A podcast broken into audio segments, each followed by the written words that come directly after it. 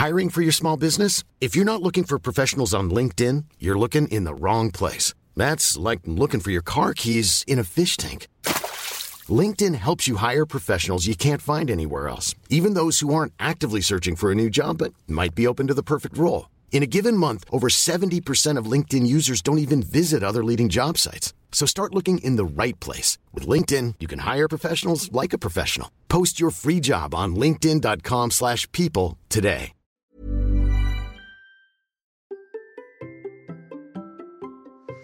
Et si nous montrions à quel point nous sommes fiers de courir Allez, c'est parti.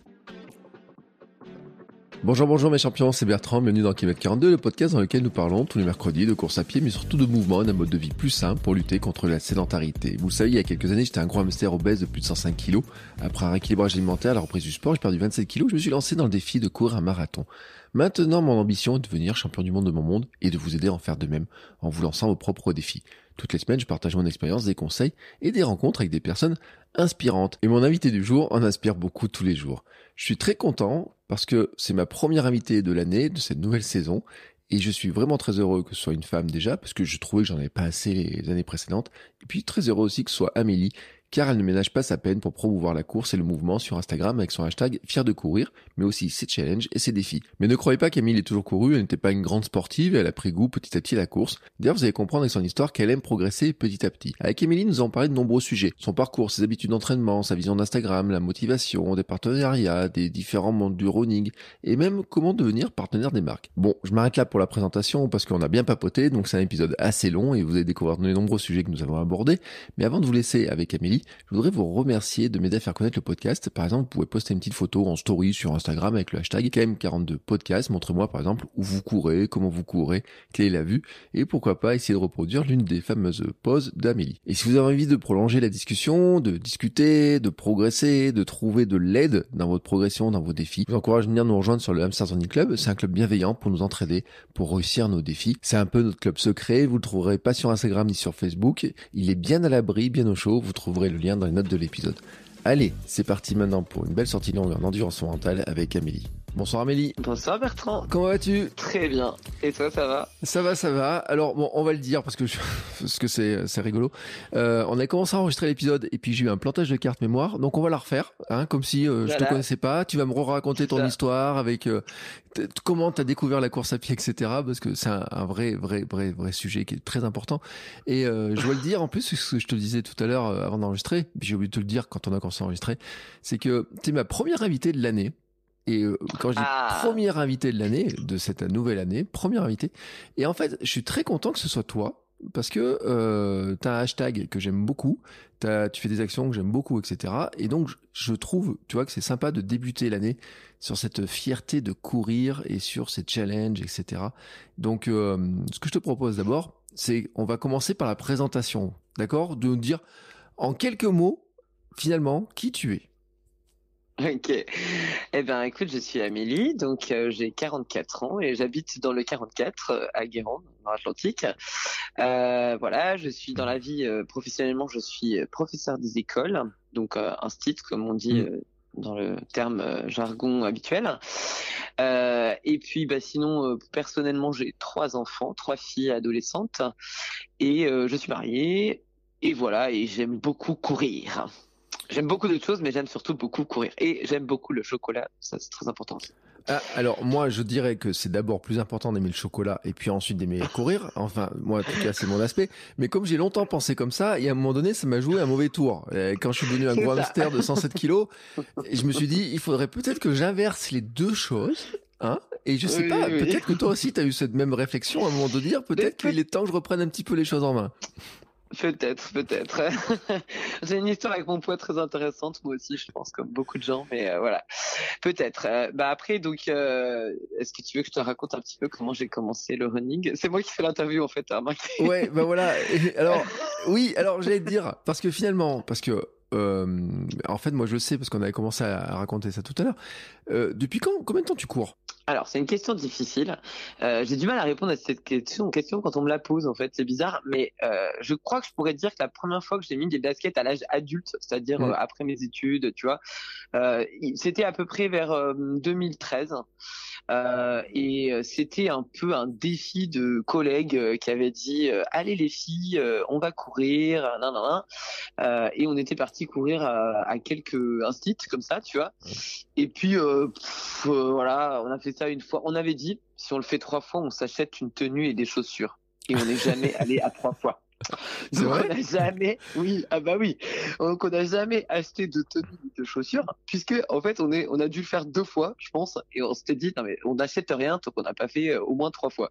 Donc on a cru qu'avec nos euh, trucs euh, vraiment, nos habits qui avaient rien à voir, et enfin un jogging avec laquelle, lequel je faisais de la peinture, je crois, tu vois, pour te situer, euh, et voilà, et des baskets hors d'âge. Et donc ça c'était la première expérience, hein. et un peu plus tard. Quelques mois plus tard, je crois, euh, j'ai commencé à courir euh, un petit peu parce que euh, quelqu'un m'avait dit que m'avait avait perdu du poids et m'avait dit que c'est parce qu'il courait. Du coup, je m'étais dit ah bah moi aussi je vais essayer. J'avais besoin de perdre un peu de poids à ce moment-là. Donc là, je me suis mis un petit peu à courir, à peu près une fois par semaine. Mm. Alors après, je, je situe un peu le propos quand même. Je sais qu'il y a des il y a des Wonder mamans, euh, des super parents qui nous écoutent, mais moi, euh, j'ai j'ai trois enfants et il y en a deux qui sont des jumelles. Et euh, en gros, euh, il y a eu un moment dans ma vie où j'avais euh, trois enfants de moins de trois ans, tu vois. Donc j'étais un peu euh, débordé par tout ça, le boulot à temps plein, plus euh, les petits, etc., les petites. Et euh, j'avais pas vraiment beaucoup de temps, quoi. Mm. Donc euh, j'allais courir, euh, voilà, une fois, une demi-heure dans la semaine, c'était déjà l'exploit international, quoi. Et puis euh, un peu plus tard, c'est genre une histoire en 15 exemplaires. euh, un peu plus tard, euh, bah là, je, je m'y suis mis un petit peu plus. Voilà, après on pourra rentrer dans les détails si tu veux, mais ça a été vraiment et là vraiment l'année de démarrage vraiment à fond où je me suis vraiment mis à la course à pied et pas seulement à- au jogging une fois de temps en temps. C'est 2016. Donc c'est quand même trois ans après. Moi je suis très très, euh, ça me prend beaucoup de temps à faire les choses. Je suis un peu lente Bon, euh, la. t'es Bon. un peu lente, t'es un peu lente, euh, pas tant que ça, hein. Ouais, quand même, trois ans pour passer. euh, Moi, j'ai mis trois ans pour passer de 5 km à 10 km quand même. Sachant que les gens, en général, euh, ils font ça en, en, en trois semaines, quoi. Moi, il m'a fallu trois ans, quoi. Oui, mais il y en a qui mettent 20 ans pour sortir du canapé. Attends, tu mets 3 ans pour euh, courir, pour doubler ta distance. Moi, j'ai envie de dire que c'est pas si Ouais. mal que ça, franchement. C'est vraiment bienveillant, vraiment, là. Parce que franchement, quand je raconte ça, les gens sont là. Ah ouais, trois ans quand même. Ouais, c'est un peu long, là, pour passer de 5 à 10 quand même. Donc, euh, voilà. Après, euh, la progression derrière a été quand même un petit peu plus rapide. Une fois passé les 10 km, quand même, les choses se sont enchaînées un petit peu plus vite, on va dire. Hum, C'est quoi le déclic qui fait que euh, ça s'enchaîne en fait? Alors le déclic, alors j'ai fait quelques courses euh, 5 km, euh, 7 km, euh, dont évidemment la première où j'étais mais complètement à me demander pourquoi, mais pourquoi tu t'es inscrite. euh, une copine m'avait lancé euh, sur le truc, euh, viens, vas-y, on va faire la course de la ville de Guérande, la corrida de Guérande, et je l'avais suivi un peu, en- mais en me disant mais mon Dieu, pourquoi tu fais ça? Qu'est-ce qui t'a pris Après j'en ai fait quelques autres, toujours avec des amis, etc. Enfin des amis, une ou deux personnes, tu vois. Euh, et puis, euh, bah, je crois que c'est encore cette copine qui m'a dit, euh, bah tiens, on va essayer 10 km. Je crois que maintenant, euh, on est capable et tout. Et alors là, franchement, mais je, je crois que je suis jamais allé à une course avec autant le sentiment d'être, euh, mais pas à ma place du tout, quoi. Pour te situer, je pense que ce 10 km, il faisait pas beau. Mais vraiment pas beau, genre un peu, euh, comme on a chez nous au bord de la mer, un peu la tempête, tu vois. Mhm. Et euh, j'étais, on était dans la voiture, on a regardé les personnes qui faisaient le 5 km passer, ce qu'il y avait un 5 km avant, et je disais, mais pourquoi on n'est pas là, en train de faire le 5 km On n'a rien à faire après, parce que c'est une course un peu de, de gens à fond dans la course à pied, qui est euh, euh, labellisée FFA, qui a euh, euh, qualificatif championnat de France et tout, et nous on s'était mis mais au fond complètement, euh, en se disant, euh, oh là là, on va être ridicule, est-ce qu'on va terminer, est-ce que comment on va s'en sortir, et finalement on s'en est bien sorti. Voilà, je, je sais qu'il y a des gens, quand je leur montre ce chrono de 10 km et que je dis que c'est mon premier en course, ils disent Ok, mais moi, ça fait trois ans que je cours, j'ai jamais réussi à faire ça. Donc, euh, bah, ça m'a hyper encouragé. Et là, je me suis dit euh, Il faut que tu te mettes quand même à t'entraîner plus. euh, euh, tu vas faire des progrès euh, si tu t'entraînes euh, mieux, plus, quoi. Mm. Donc, ça, c'est un des premiers déclics. un des premiers, parce qu'il y a plein de leviers de progression.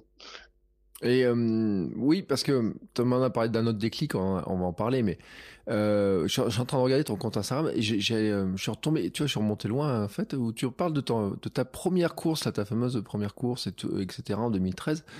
ce que les gens, en fait, quand ils te voient courir là, tout de suite, ils ont l'impression que, tu cours tu fais ça depuis des années, ce qui est vrai maintenant depuis des années, mais il faut rappeler quand même que la première fois, c'est ce que tu disais tout à l'heure, c'est que tu as commencé sans aucun matériel, sans rien y connaître, etc. Et que petit à petit, finalement, tu as, as passé les différentes étapes. Ouais, en fait, au début, j'y connaissais vraiment rien. Euh, je suis, euh, tu vois, enfin même, euh, j'étais pas hyper sportif quand j'étais jeune. J'ai fait un, tout petit peu de cross quand j'étais au collège, mais mmh. enfin, pareil où j'y allais et je finissais au bout de ma vie en apoplexie parce que je maîtrisais pas du tout le le truc. Enfin, j'y allais juste pour le pour m'amuser, quoi. Et en fait, c'est vrai qu'au début, je connaissais vraiment rien. Je m'entraînais, je faisais comme beaucoup de gens, j'essayais d'aller le plus vite possible. Je me mmh. souviens que mes premiers entraînements, mon délire, c'était, tu cours 5 km, mais tu les fais le plus vite possible. Donc d'une fois à l'autre, j'ai essayé de faire un entre guillemets meilleur chrono sur 5 km. Euh, où il y avait un autre moment, c'était un autre délire, c'était je cours 30 minutes et j'essaye de faire de plus de distance possible. Mm. J'ai surtout, je crois que c'était surtout le deuxième, je me, je me trompe pas entre les deux. C'était surtout, tu vois, je, je pensais que s'améliorer, c'était euh, courir le plus vite possible sur une certain, un certain temps ou une certaine distance. Donc c'est ce que je faisais.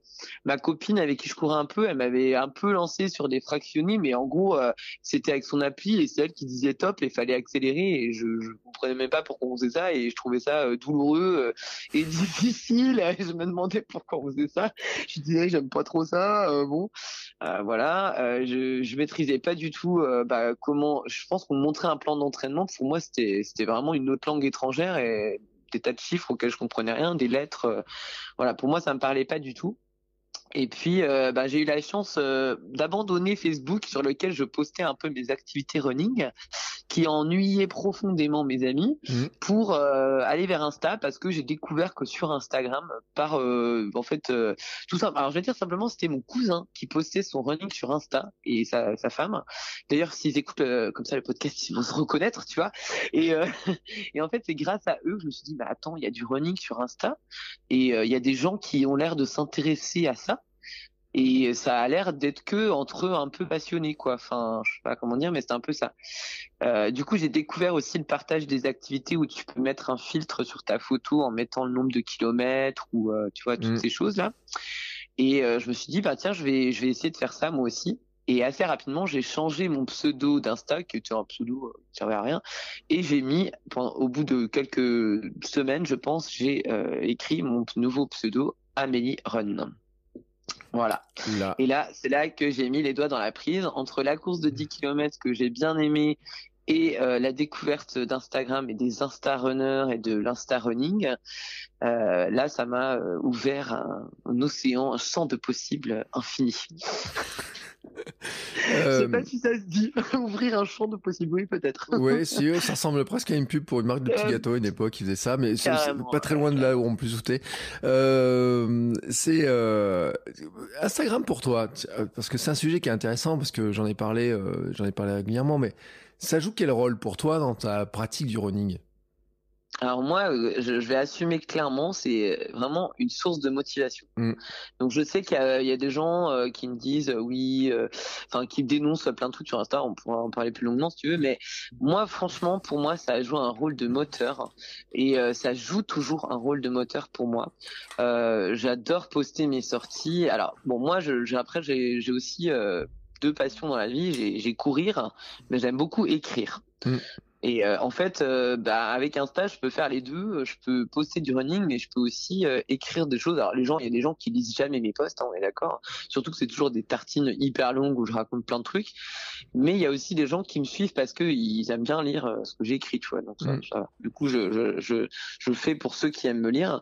J'aime bien écrire. J'aime bien écrire des trucs rigolos. J'aime bien écrire des prises de position, parfois, voilà, enfin des des des moods of the day, tu vois, enfin un peu l'ambiance dans laquelle tu euh, euh, J'adore écrire, donc Insta, ça me permet de faire les deux, euh, de, de montrer mon running, enfin pas montrer, mais je sais pas, si ça me pousse des fois, j'ai pas trop envie de courir, mais j'ai l'idée d'un texte que je pourrais mettre ou d'une photo que je pourrais faire, et, et ça me donne envie de sortir et de Voilà, c'est hyper motivant. Après, c'est motivant pour d'autres raisons dont on pourra parler sur les challenges, etc. Mais déjà, ça me motivait bah, à sortir courir, quoi, pour partager, échanger, plein de trucs, quoi. Mais alors, je vais te dire un truc, c'est que c'est un peu logique parce que après moi, on n'a pas, tu m'as pas dit si, si tu cours en club, si tu es toute seule, si tu as des gens autour de toi ou pas. Mais le, sentiment d'appartenance à une communauté, d'avoir des gens autour de soi, tu vois, d'avoir de, de trouver d'autres coureurs finalement, des gens qui sont qui nous ressemblent, tu vois, hein, d'une manière ou d'une autre. Fait, c'est un élément de motivation qui est, qui est important. Et finalement, le fait de les retrouver sur Instagram, est un élément de motivation qui entretient la motivation. C'est des choses, tu vois, en, formation de préparation mentale que j'ai vu et euh, moi je l'utilise aussi dans mes dans certains de mes outils. J'avais écrit il y a, je crois l'an dernier, j'avais dit euh, les gens qui voudraient se mettre à courir, je leur dis euh, un compte Instagram et partagez ça, même si vous n'êtes pas beaucoup suivi. En tout cas, le fait de d'avoir des gens qui t'encouragent pour la motivation et c'est super important, tu vois. Donc il n'y a pas à s'en cacher non plus. Alors, carrément, moi, euh, bon, pour euh, juste un peu répondre à ta question, moi je cours seul, j'ai pas de club, euh, c'est un choix parce que pour moi en fait enfin c'est un choix. Je sais que c'est super les clubs hein, j'ai rien contre hein, au contraire. C'est juste que moi j'aime bien l'idée de pouvoir vraiment courir quand je veux. Et mmh. euh, c'est ce que j'aime un peu dans le running c'est le côté liberté du truc. Et euh, j'aime bien pouvoir me dire voilà aujourd'hui j'ai envie à telle heure à tel endroit machin. Et j'aime beaucoup l'aspect liberté. J'ai écrit un post il y a pas longtemps sur ça où je parlais vraiment à quel point pour moi le running c'était vraiment un espace de liberté vraiment profond quoi. Et c'est vrai que même si les clubs c'est génial pour progresser moi j'ai absolument aucune aucune envie d'avoir un horaire euh, où je dois aller quelque part. Donc c'est pour ça que pour le moment je me suis jamais mis en club. Et aussi parce que j'ai eu la chance grâce à Instagram de, de rencontrer les bonnes personnes en fait. Et qu'il y a des personnes qui m'ont vraiment conseillé, aidé, euh, qui m'ont euh, voilà déjà qui m'ont ouvert un peu bon voilà qu'est-ce que c'est euh, l'EF, qu'est-ce que c'est euh, la VMA, comment lire un plan d'entraînement, comment lire une séance, etc. des clés pour progresser et j'ai vraiment fait les bonnes rencontres. Ça j'en suis certaine. Il y a un moment où j'ai rencontré des gens, il y en a je peux te citer vraiment, j'ai rencontré notamment mon pote Antoine qui m'a énormément aidé et voilà ça ça m'a permis c'est comme ça que j'ai décollé hein, c'est grâce à des, des gens que j'ai rencontrés via Instagram du coup, pour moi, c'est vraiment un truc positif, quoi. Moi, je, j'ai vois pas beaucoup de négatifs dans Instagram et le running. Pour moi, c'est toujours assez positif. Et comme tu dis après, pour le côté euh, communauté, c'est vrai que moi, je cours très souvent seul. Euh, et euh, avant, je courais tout le temps seul, quasiment. Hein.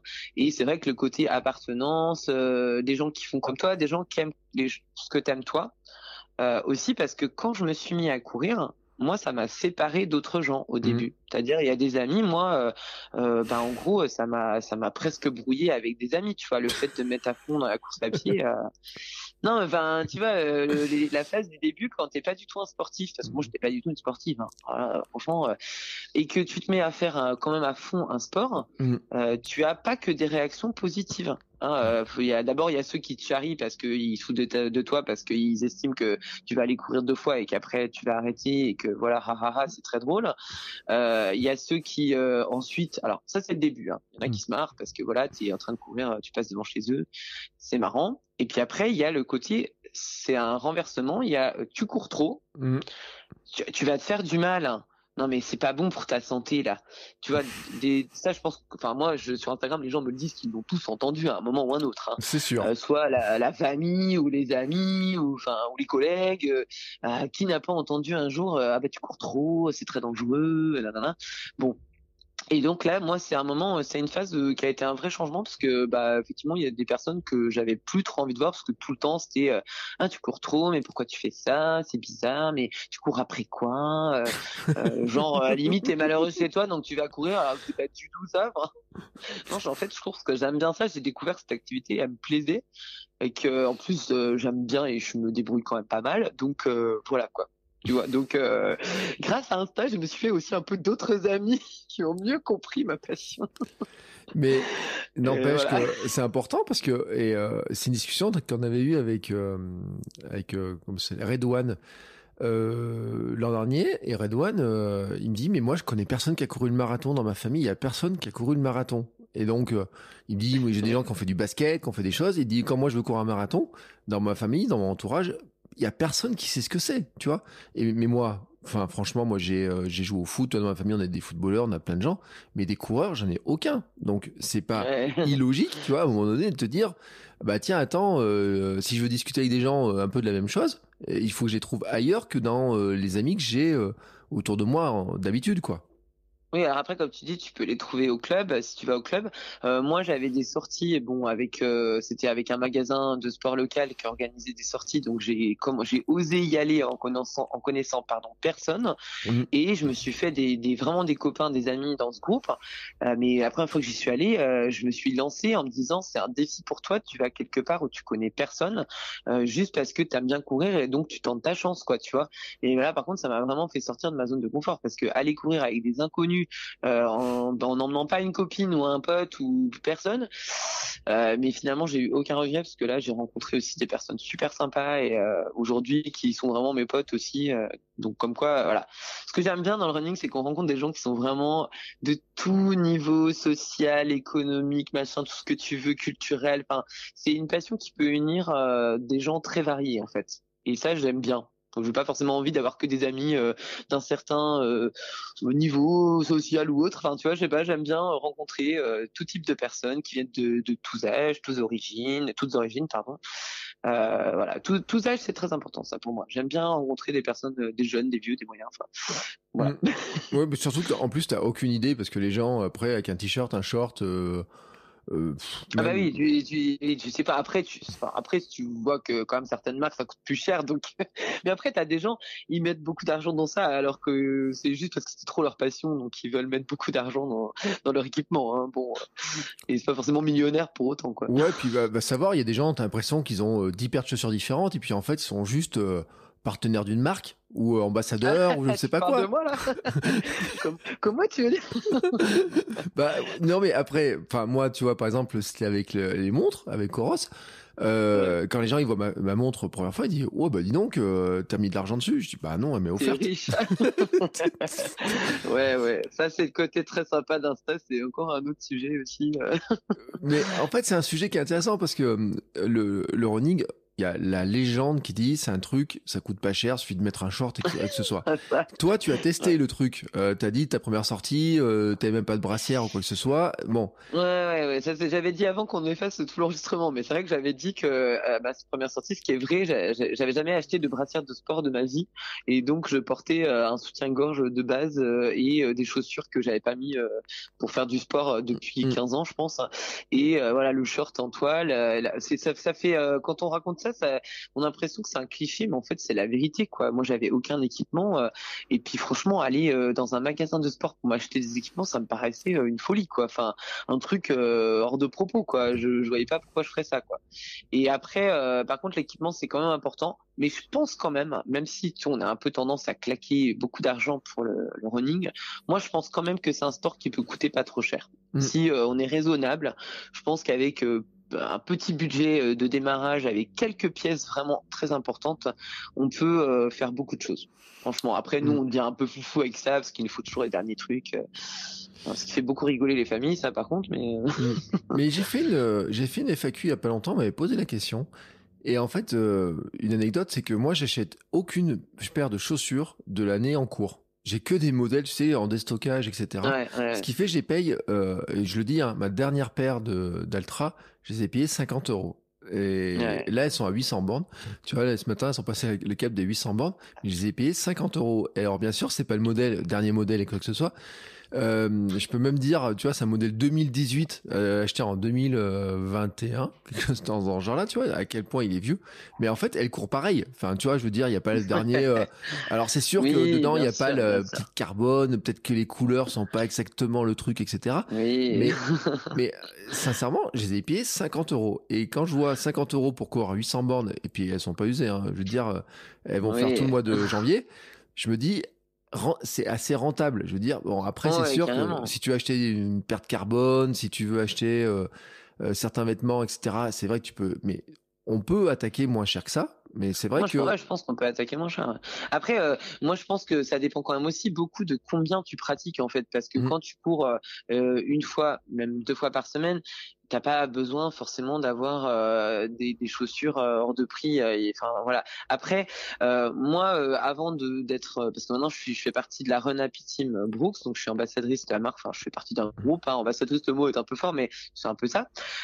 Et avant d'être chez eux, enfin dans cette équipe, je m'achetais déjà des Brooks, mais j'achetais évidemment comme toi le modèle précédent parce que et puis honnêtement, quand je tenais un modèle que j'aimais bien, je l'achetais trois fois de suite, quoi, tu vois, mmh, parce que je savais que j'étais bien dans ces chaussures, que je les adorais, et comme quand même ça coûte un peu cher, bah, j'avais envie euh, de, sûr que mes chaussures elles allaient être bien. Parce que j'ai connu aussi des déconvenus où tu testes des nouveaux modèles et ça marche pas du tout, tu te plais pas avec, tu as dépensé beaucoup d'argent, et là tu te retrouves avec tes chaussures, euh, tu essaies de les revendre sur Vinted, mais comme tu les as mis 5 minutes 32, elles valent plus rien, tu vois. Euh, voilà. avec le à côté de moi le ministre des Finances, enfin c'est plutôt moi la ministre des Finances, mais bon, à la maison tout le monde est là, donc là tu viens de mettre beaucoup d'argent et tu vas pas les porter. Euh, non. Comment dire? Moment gênant. voilà. Donc c'est. Mais moi, je pense quand même qu'avec un coût moyen, on peut bien s'en sortir et qu'il faut pas euh, euh, tomber dans la dans le suréquipement, quoi. Mm. Tout dépend ce que tu fais, parce que quand tu commences à courir de nuit ou sous la pluie ou machin, il y a quand même des petites choses qui peuvent être utiles.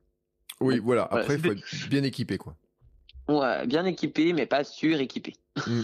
Quelques pièces importantes qui font le, qui font l'affaire. Euh, mais c'est vrai que c'est une discussion et que j'ai souvent, et en fait, j'ai de plus en plus, mais tu sais aussi sur un autre truc, c'est sur les dossards, sur le prix de certains dossards. Ouais, ça, euh, c'est un gros sujet.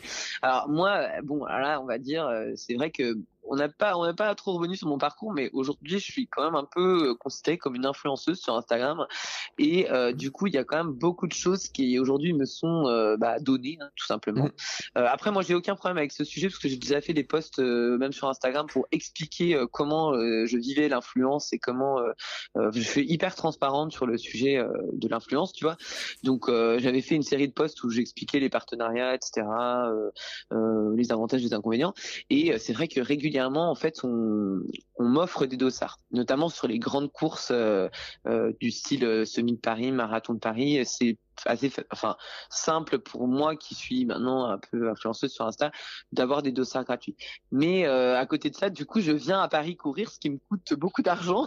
Donc en fait, c'est un peu perdant comme truc parce que on me donne le dossard, mais je paye le train et le resto et le machin et je vais m'acheter un truc et du coup, au final, le week-end va quand même coûter une fortune.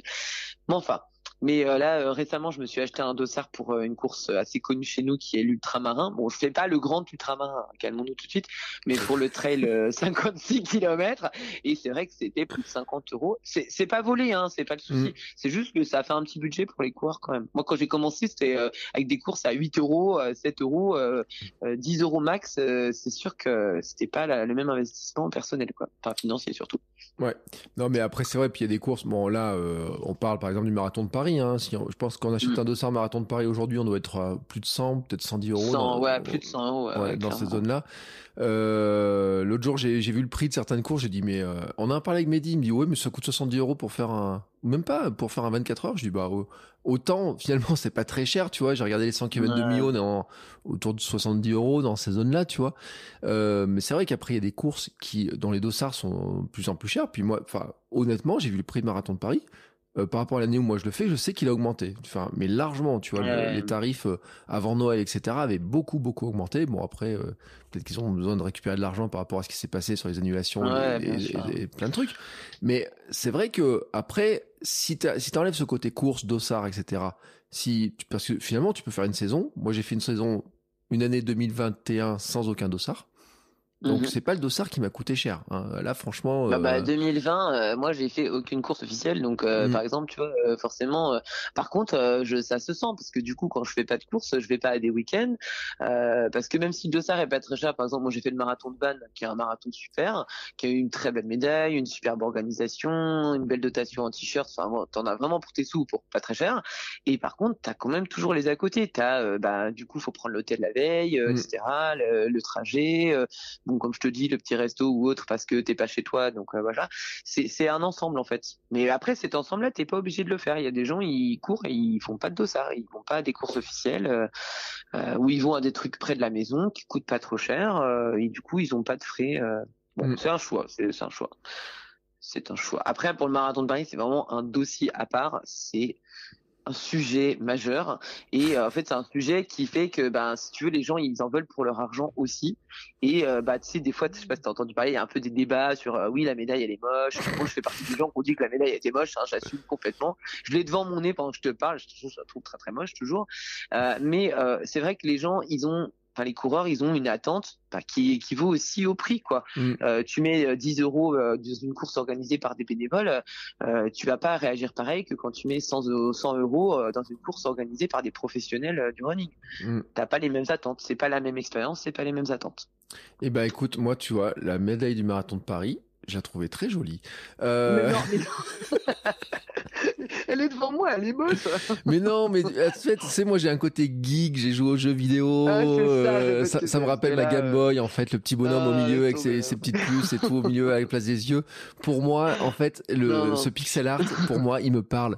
Mais ce qui est marrant, c'est que moi, tu vois, le marathon 2010, euh, je suis en train de chercher un cadenas, j'ai fait 2019, euh, la médaille, tout le monde dit oh là là, mais qu'est-ce qu'elle est moche cette médaille, etc. Sauf qu'à la fin, tout le monde est bien content de l'avoir autour du cou, tu sais. Mais c'est vrai que bien sûr, elle était. Alors celle de cette année, vous aviez du pixel art. Celle de 2019, c'était il y avait rien presque dessus. C'est le couvercle de, du attends, c'est le couvercle du pot de moutarde. C'est ça, exactement. Hein. Voilà.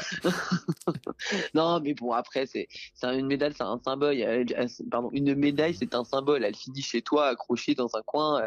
Il y a que toi que ça, ça intéresse quoi. Faut quand même voir les choses en face. Hein. Donc c'est pas très grave non plus. Je veux dire, là, le fait que tu as la fierté d'avoir fait ton marathon, c'est bien plus important que la médaille. Mm c'est juste un symbole. Après, euh, moi je garde mes dossards aussi. Les dossards, c'est un symbole, c'est sympa. Ouais, moi j'en ai, plein. devant moi là. Pendant que je te parle, j'en ai plein là. ouais, moi j'en ai plein sur mon mur derrière moi et tout aussi. Mais après, bon, moi je suis pas très médaille, tu vois, parce que je l'ai. Euh, en fait, j'ai fait plein de courses où j'ai jamais eu une médaille, tu vois. Je, Ouais, moi aussi. Voilà, donc, mes euh, débuts. À part marathon de Paris et je crois que si j'ai eu la médaille euh, aux 10 km l'équipe mais qui était un tellement mauvais souvenir que la, la, médaille elle est planquée quelque part. il y a une course, il y a une course. En fait non, il y a deux courses où je, tu vois, la médaille un jour, mais un jour, je l'ai raconté à ma femme, je regardais le truc, je dis, oh là là, cette médaille là, elle est quand même trop belle, j'aimerais trop la voir. Et c'est le marathon, de, le marathon de Nantes. Ah oui, mais alors par contre, le marathon, tu l'as bien aimé parce que franchement, euh, bon, enfin bon, je garde mon avis sur le marathon de Nantes. La médaille est trop belle. J'y suis pas allé, mais j'y suis pas allé. Mais la ah. médaille, elle est trop belle. Enfin, moi, elle est tu super belle, c'est le petit lu, elle est trop jolie, rien que pour ça. Voilà. Tu vois, elle me parle.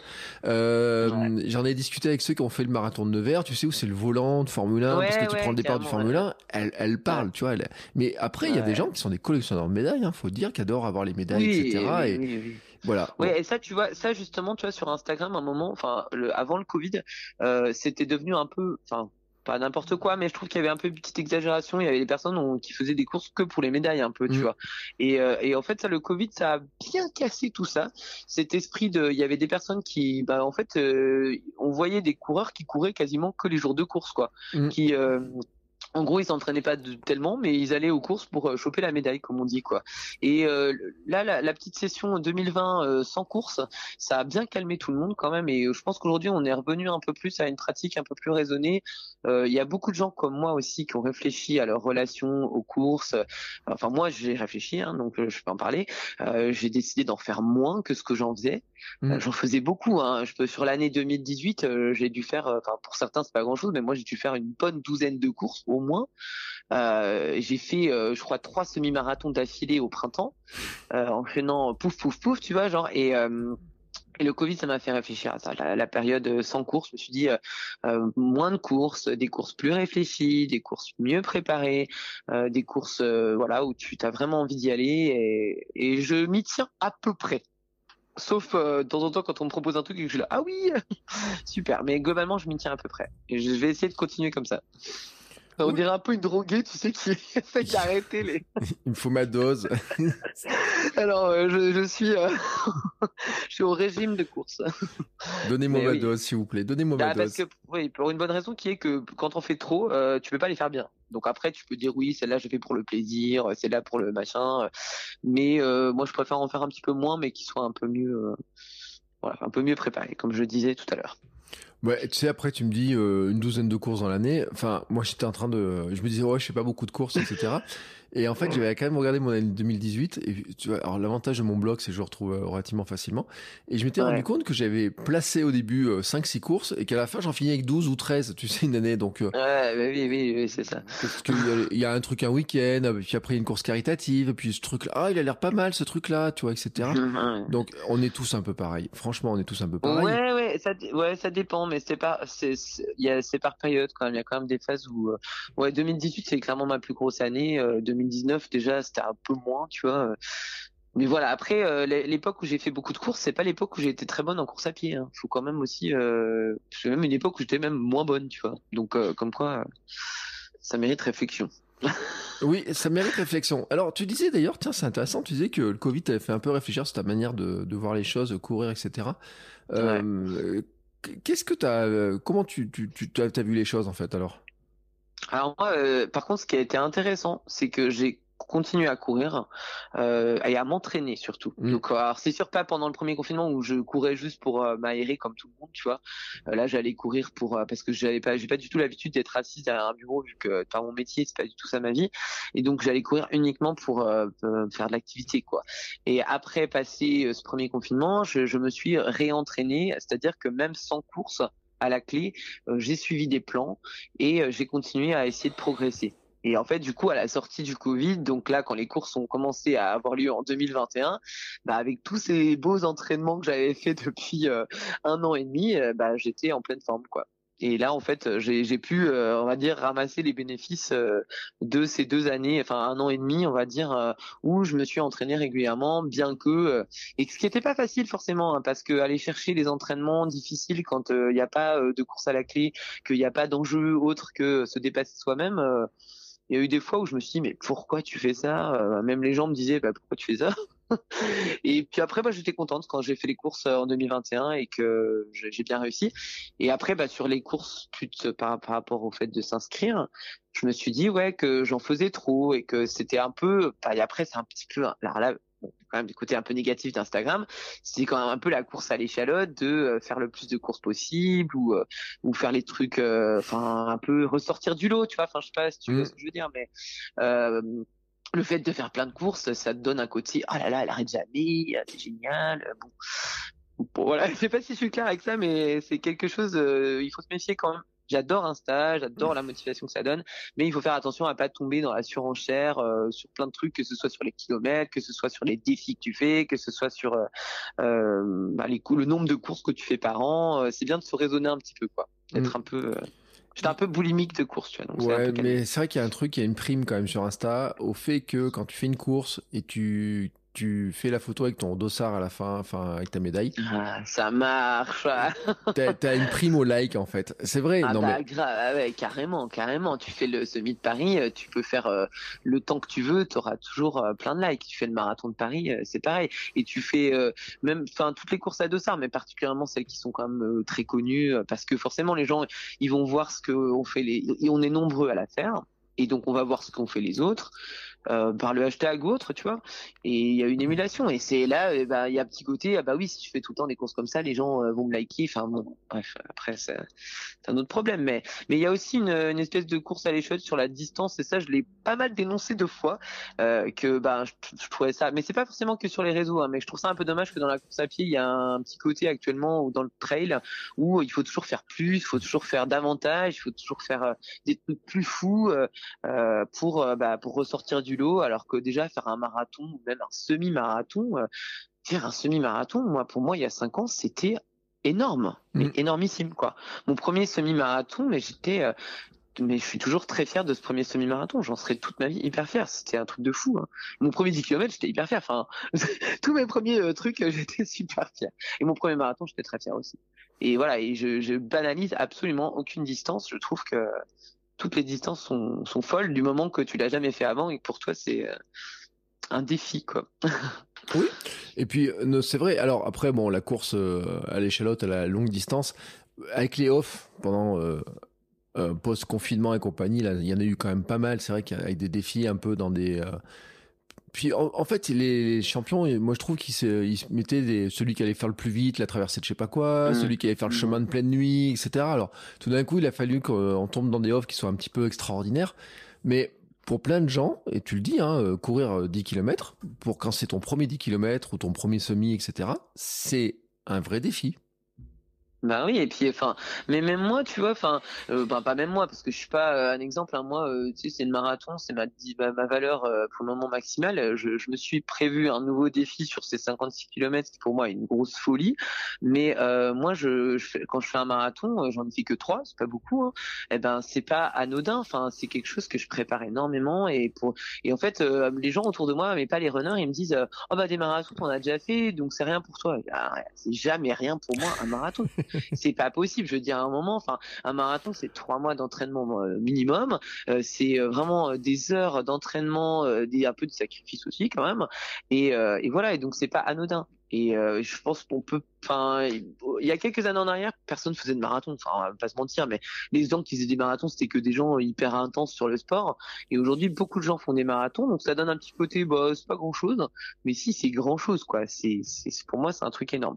Mais après, comme je le dis, pour moi, le semi, c'est aussi un gros truc. Ça demande, on peut pas faire un semi sans vraiment s'entraîner, donc faut quand même euh, s'engager euh, dans le sport, quoi, pour le faire. Mmh, non, mais c'est vrai. Et euh, après, euh, le, le semi, de toute façon, oui, déjà, c'est une distance qui calme un petit peu. Mais euh, après, bon, le 10 km, tu pars vite aussi, de calme. Même le 5, remarque. Hein. Bah, des moments tu mets un dossard, déjà, si tu veux, ça demande un engagement différent que d'aller faire un footing, même si c'est super de faire un footing. Mais voilà, des moments que tu mets un dossard, comme je te disais, mon premier 5 km, tu dis un peu, mais qu'est-ce que je fais là? C'est que des vrais, entre guillemets, vrais sportifs qui font ça.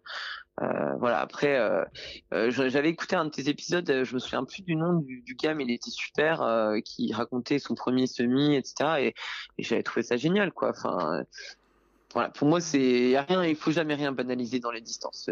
chacun suit ses propres Everest, comme on dit, à chacun son Everest. Et très important de rester hyper ouvert par rapport à ça et de pas dire ah bah lui, il a jamais fait de marathon, c'est un nul. Enfin bon, des trucs comme ça, quoi. Mm. Euh, aujourd'hui, quand j'ai annoncé, tu sais, quand j'ai annoncé que j'allais faire l'ultramarin, j'avais vraiment, j'ai dit, voilà, je sais que pour certains, euh, enfin, je me mets pas, euh, je, je veux pas me dévaloriser, mais je sais que pour certains, ça paraît rien, quoi. De dire, je vais faire 56 km en trail, pour les gens, c'est, pour eux, c'est la, c'est banal, quoi. Alors que pour moi, c'est, oh, une folie extraordinaire dans laquelle je me lance, quoi. Oui, mais c'est vrai. Après, il y a des. Euh, après, j'ai une discussion. Euh, il, y a, dans la journée avec quelqu'un, on, a discuté. On disait euh, que généralement on a des bons commentaires sur Instagram, etc. Tu vois la communauté, des gens qui s'entraident. Mais il dit, bon, des fois on a un ou deux, un petit. une petite personne, tu vois, qui va mettre un commentaire pas sympa, etc. Tu vois, sur des trucs. Et, et lui me disait, ouais, mais c'est souvent plus des personnes qui, qui sont un peu, euh, qui sont meilleurs et tout, et, euh, ah, et qui vaste sujet. vaste sujet. Alors, tu sais, je pense que, tu sais, enfin, après, bon, euh, Vaste sujet, vaste sujet. Il y a, il y a un vrai souci euh, de, de, communauté sur Insta et il y a un. Enfin, bon après, là, je vais donner vraiment un peu mon opinion. Et euh, moi, j'ai un peu l'impression qu'il y a, il y a un peu deux groupes euh, mm. parfois un peu séparés. Il y a un peu ceux qui sont très performance et qui sont un peu entre eux parce que eux, ce qu'ils visent, c'est des chronos, des machins, des trucs. Et ceux qui sont plus un peu plus loisirs, on va dire. Mm et euh, qui court pour euh, plus parfois être finisher et pas forcément euh, jouer un chrono, etc. Et en fait, moi, j'aimerais, j'ai envie d'être un peu avec le hashtag fier de courir. J'aimerais bien être un pont entre les deux, tu vois. En fait, l'idée c'était un peu d'amener la compétence des performants vers soit les débutants, soit ceux qui ont besoin d'être valorisés, etc., d'être aidés pour progresser quand même, parce que tout le monde a envie de progresser quand même. Que tu sois loisir, un peu dans le l'esprit de plaisir, running plaisir, malgré tout, on a tous envie de progresser. Ceux qui se disent runner plaisir, ils ont aussi envie de progresser. Et mm. quand ils progressent, ils sont contents. ils peuvent pas dire le contraire, même s'ils vont dire voilà, moi je cherche que le plaisir. Mais progresser, c'est un plaisir. Mm. Courir un peu plus vite, c'est un plaisir aussi. Donc euh, moi, on s'était dit quand on avait lancé le hashtag faire de courir qu'on aimerait bien, tu vois, un peu réunir. Euh, et en fait, c'est très difficile. Moi, je trouve ça très difficile. Et parfois, tu vois, moi qui suis parfois en quête de performance, je crains parfois un peu de me couper de ceux qui sont moins en quête de performance euh, parce que tu vois j'ai ben moi je suis en quête de performance euh, et donc j'ai peur que ben certains ne se reconnaissent plus euh, tu vois dans dans ma personnalité ou dans mon hashtag de courir. Donc c'est un peu difficile parfois, tu vois. Je, j'ai envie de, de, relier les deux. Je sais pas si je suis clair, hein, faire une sorte de pont, tu vois. De... Mm. Et c'est pas c'est pas simple. Hein. C'est pour ça que moi, quand les gens me posent des questions, j'essaie toujours de les aider au maximum de mes compétences, tout en disant attention, moi, je suis pas coach, c'est pas mon métier. Il y a des gens dont c'est le job, euh, et j'ai essayé d'orienter vers euh, euh, bah, soit bon ceux qui veulent pas de coaching, les bons sites où il y a les infos intéressantes, les comptes un peu plus techniques, tu vois, des choses comme ça, quoi. Mais, c'est un, sujet qui est, qui est, vaste. Et j'avais écouté un jour un épisode de Jogging Bonito ils en avaient parlé ces histoires-là, et notamment, et c'est après moi je les comprends, mais tu sais t'as les coureurs de toujours en fait, qui courent depuis tout le temps, ah qui vont super vite et euh, qui, qui se voient en plus, qui aimeraient bien gagner, qui euh, certaines courses, etc. Et qui des fois voient aussi d'un mauvais œil ceux qui arrivent et, donc tu peux faire partie en fait avec ta, ton étiquette mmh. euh, Brooks peux Running. Très vite euh, faire partie. Euh, bah oui, oui. Tu sais en, en plus je suis cumul là, je suis influenceuse donc euh, alors là c'est bah ouais. dire j'ai tout faux quoi. Toi t'es influenceuse, eux ils sont suivis par parce que des fois il y en a certains et c'est vrai. Attends, moi je, je, peux le dire quand je vois certains coureurs qui gagnent des courses qui sont suivis par 200 personnes sur Instagram, mmh, mmh. ils pourraient se dire attends mais l'autre elle court. Ah, alors, là par contre c'est pareil, tu lances un sujet. En fait si tu veux, ça c'est un sujet vraiment intéressant intéressant, c'est à, savoir que bah c'est pas parce que tu es bon en course à pied que tu es bon en réseaux sociaux. Donc euh, en fait et puis il y a alors il y a, y a deux il y a peu deux écoles. Il y en a que ça intéresse d'être aussi sur les réseaux sociaux, puis il y en a qui vraiment vraiment ça les intéresse pas. Et en fait euh, dans le monde de l'athlétisme, bah il y en a que ça gêne énormément que un peu les partenariats, les, les dotations soient aspirés par euh, bah, les influenceurs notamment qui eux bah, sont pas forcément très bons en, en course à pied, mais à côté de ça, un gars qui est très bon, il va avoir aucun équipement. Bon, le gars qui est très très bon, il va gagner des courses, donc il va gagner des équipements. Hein, faut quand même pas non plus. Euh, mais mais euh, voilà. Et, et ça, c'est c'est pas forcément facile de réconcilier tout le monde. Et de toute façon, je crois que c'est même pas possible.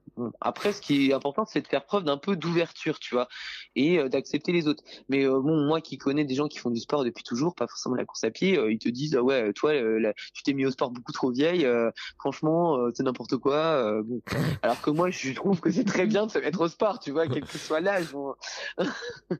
tu vois, on a parlé de ça il y a pas longtemps parce que j'avais fait une autre interview il y a pas très longtemps pour un article et euh, je disais par contre c'est très bien de se mettre au sport à n'importe quel âge. Par contre, il faut penser à sa santé. Mm. Donc, il faut quand même un peu un suivi euh, médical, euh, aller voir son docteur, lui parler de sa pratique, éventuellement faire des examens bah, type test d'effort ou aller voir un cardiologue ou des choses comme ça.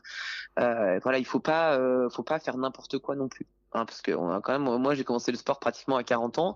Euh, à 40 ans, on n'a pas le même cœur qu'à 20, euh, on n'a pas les mêmes c'est, moi j'ai un peu ce côté aussi discours. Euh, j'essaie de dire attention, surveillez-vous, euh, euh, faites pas n'importe quoi. Mmh. ouais, mais ta montre, ta montre, elle te dit que t'as 22 ans maintenant, quelque chose comme ça, non?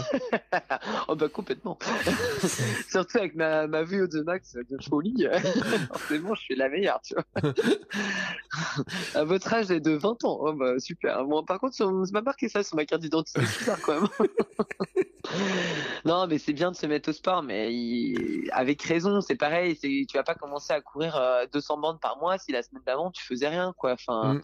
et la, euh, la, progressivité, pour moi, c'est super important. Hein. Franchement, euh, c'est d'augmenter petit à petit les charges d'entraînement. Moi, j'ai couru pendant, je sais pas, je pense au moins deux ans et demi, trois fois par semaine, avant d'ambitionner de courir quatre fois. Et trois fois, je suis fait vraiment par palier. Et aujourd'hui, je cours quatre fois par semaine, mais pendant très longtemps, je courais trois fois. Et d'ailleurs, je, vraiment, ça, m'allait très bien aussi.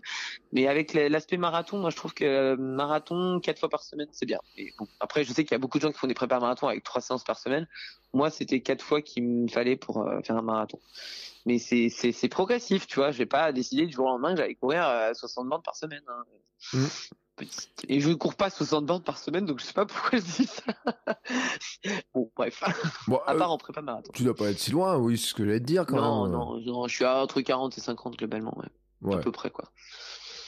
Environ. Ouais, sauf en prépa marathon. Ouais, sauf en prépa marathon où ça dépasse effectivement les 50, mais c'est normal de mettre du volume pour faire un marathon, ça paraît logique.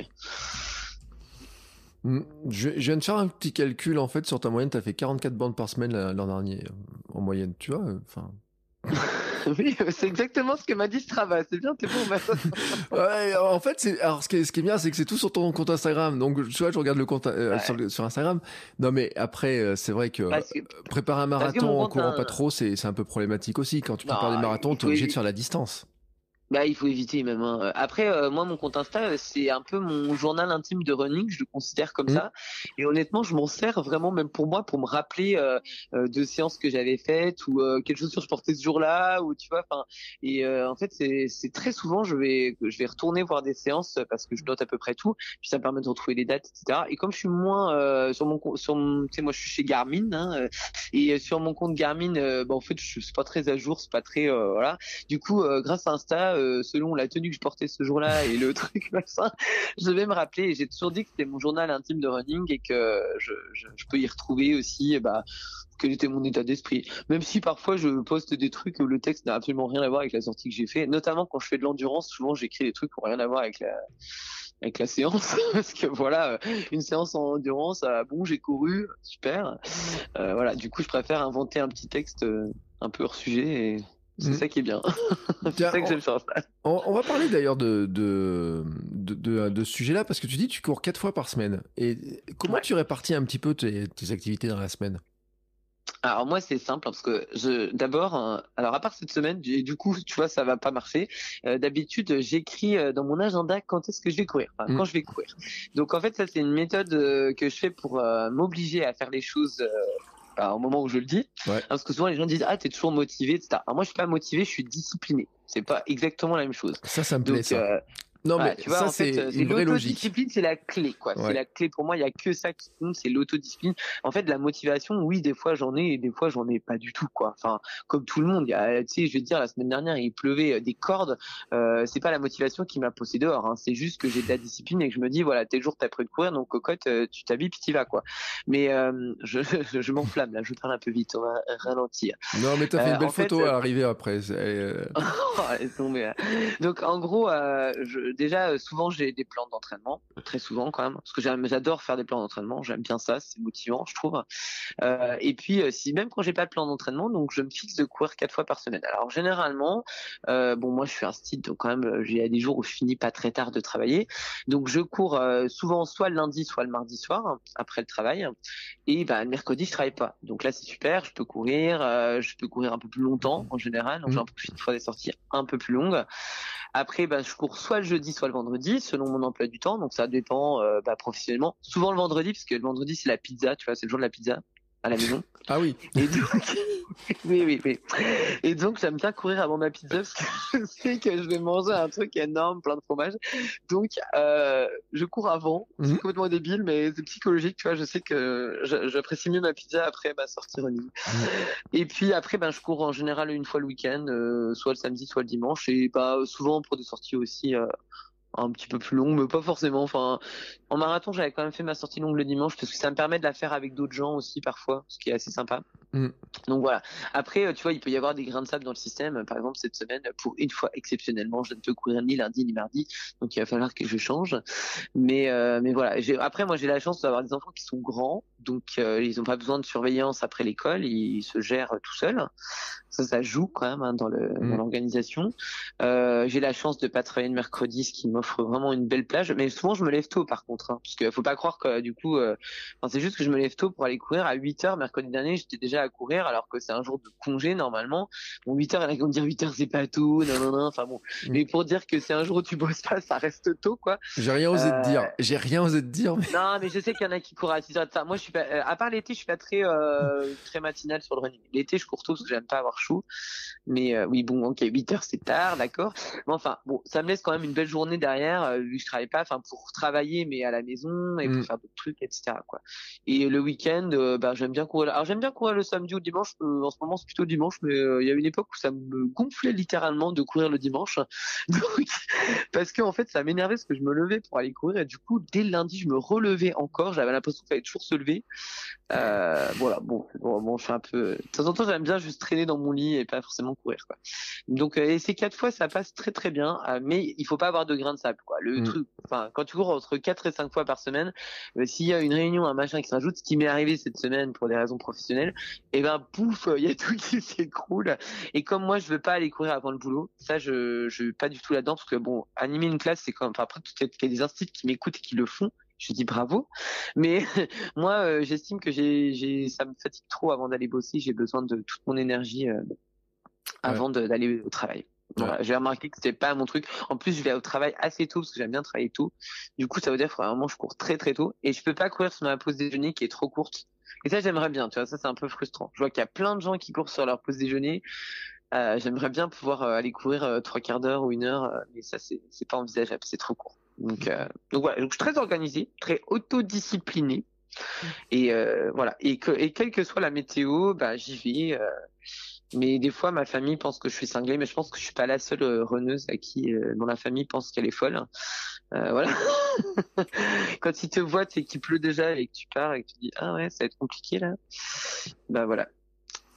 Ouais, voilà, disent, euh, tu vas vraiment y aller maintenant, là, t'es sûr? Ah ouais, bah ça, je l'ai eu la semaine dernière et je l'ai eu deux fois. Hein. Mais là, vraiment, mais non? Et ou quand tu rentres et qu'ils disent, ah, tu me fais de la peine, là? ça, je l'ai eu la semaine dernière. Oh, tu me fais un petit peu de peine, là. Ok, bon. oui, mais d'un autre côté, euh, je me rappelle l'épisode avec Églantine Chéneau qui disait qu'elle adorait, euh, elle avait eu un moment, alors j'appelle pas ça un moment alléluia, mais tu sais, un peu hein, dans le truc en disant euh, contre les éléments, quand il pleut, etc. tu, reviens aussi un peu, un peu boosté par moment. Enfin, c'est vrai qu'il y a des moments où tu dis, euh, j'ai pas envie d'y aller, mais, ça booste aussi, quoi. Écoute, il y a pas longtemps, j'ai lu un blog et j'en ai parlé sur mon compte Insta euh, qui est un peu anti-runner, euh, voilà, enfin qui est que pro course à pied à fond, euh, les vrais des vrais, les runners c'est des nazes, voilà. Et, et dans ce trait, c'est très, c'est très au vitriol, c'est très, ça bâche beaucoup quoi. Et c'est genre un peu, bah nous les runners, bon après c'est du deuxième degré, hein, mais bon, nous les runners, on va se déchaîner contre, enfin on va pardon contre les éléments déchaînés, c'est parce que on est l'homme du 21e siècle, il y a plus guerre et tout ça en France, donc il a besoin de se trouver des nouveaux combats, tu vois.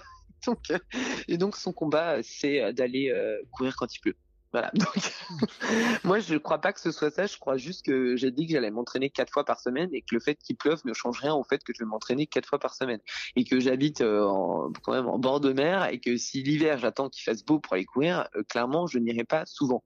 Voilà. Et comme j'ai pas de tapis de course à pied, eh ben, je sors mais honnêtement, je crois que pire que le, la pluie, c'est le vent, l'ennemi du runner. Euh, quand il y a beaucoup de vent, en fait, on peut rien faire d'intéressant. Les séances, elles sont un peu ratées.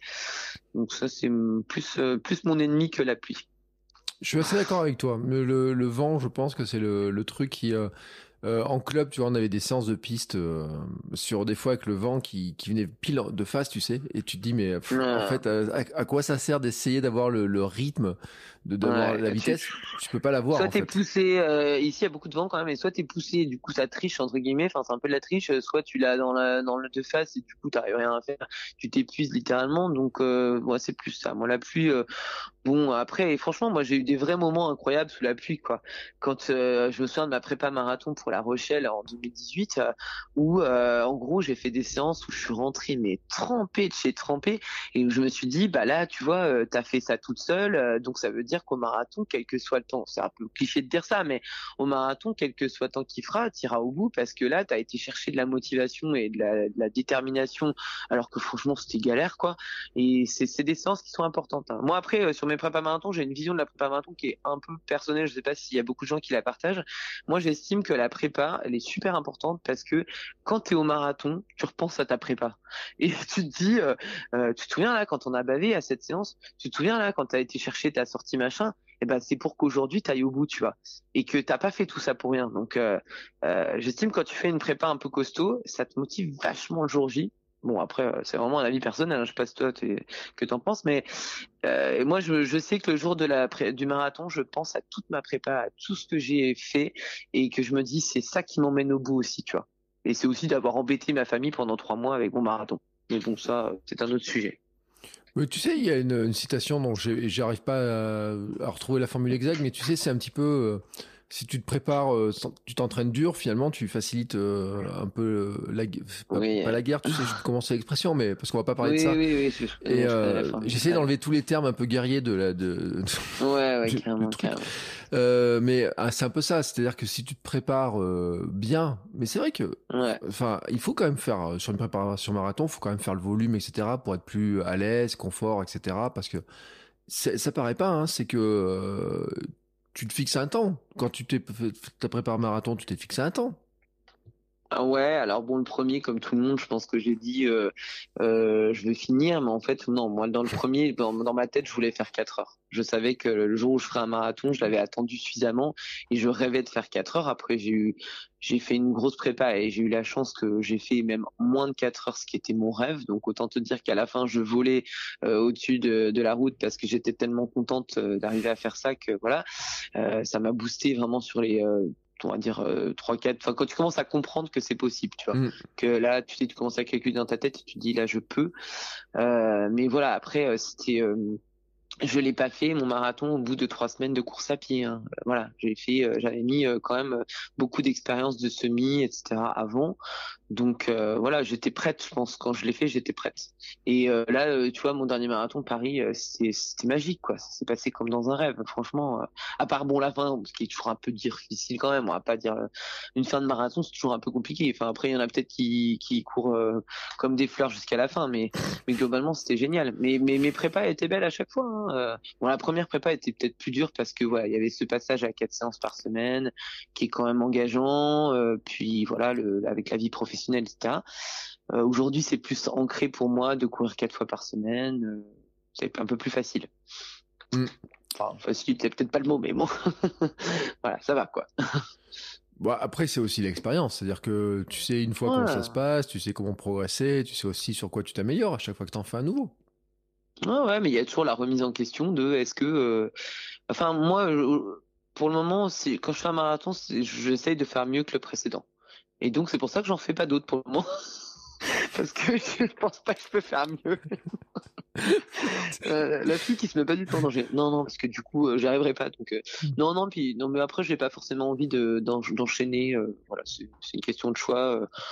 Je, je, suis très très contente de Paris et j'ai envie de profiter d'avoir super bien réussi ce marathon, sans me remettre tout de suite la pression d'en faire un autre parce que nan, nan, nan il faut que je fasse mieux, etc.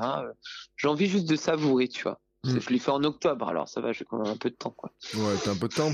Et puis là, tu l'as dit, hein, tu t'es, euh, tu t'embarques sur euh, l'ultramarin. Euh, Pourquoi? Alors attends, parce que c'est en deux temps. D'abord, j'ai un de mes meilleurs potes de running, euh, meilleur pote, enfin qui est aussi un très bon pote dans la vie, hein, mais qui le fait. Et donc il y avait l'idée, s'il était d'accord, que je puisse l'accompagner. Mm. Donc il fallait qu'ils disent oui parce que je voulais pas m'imposer non plus. J'ai dit tu es absolument libre de me dire que t'as pas envie de faire avec moi. Euh, moi je, je prendrai pas mal, hein, pas de souci.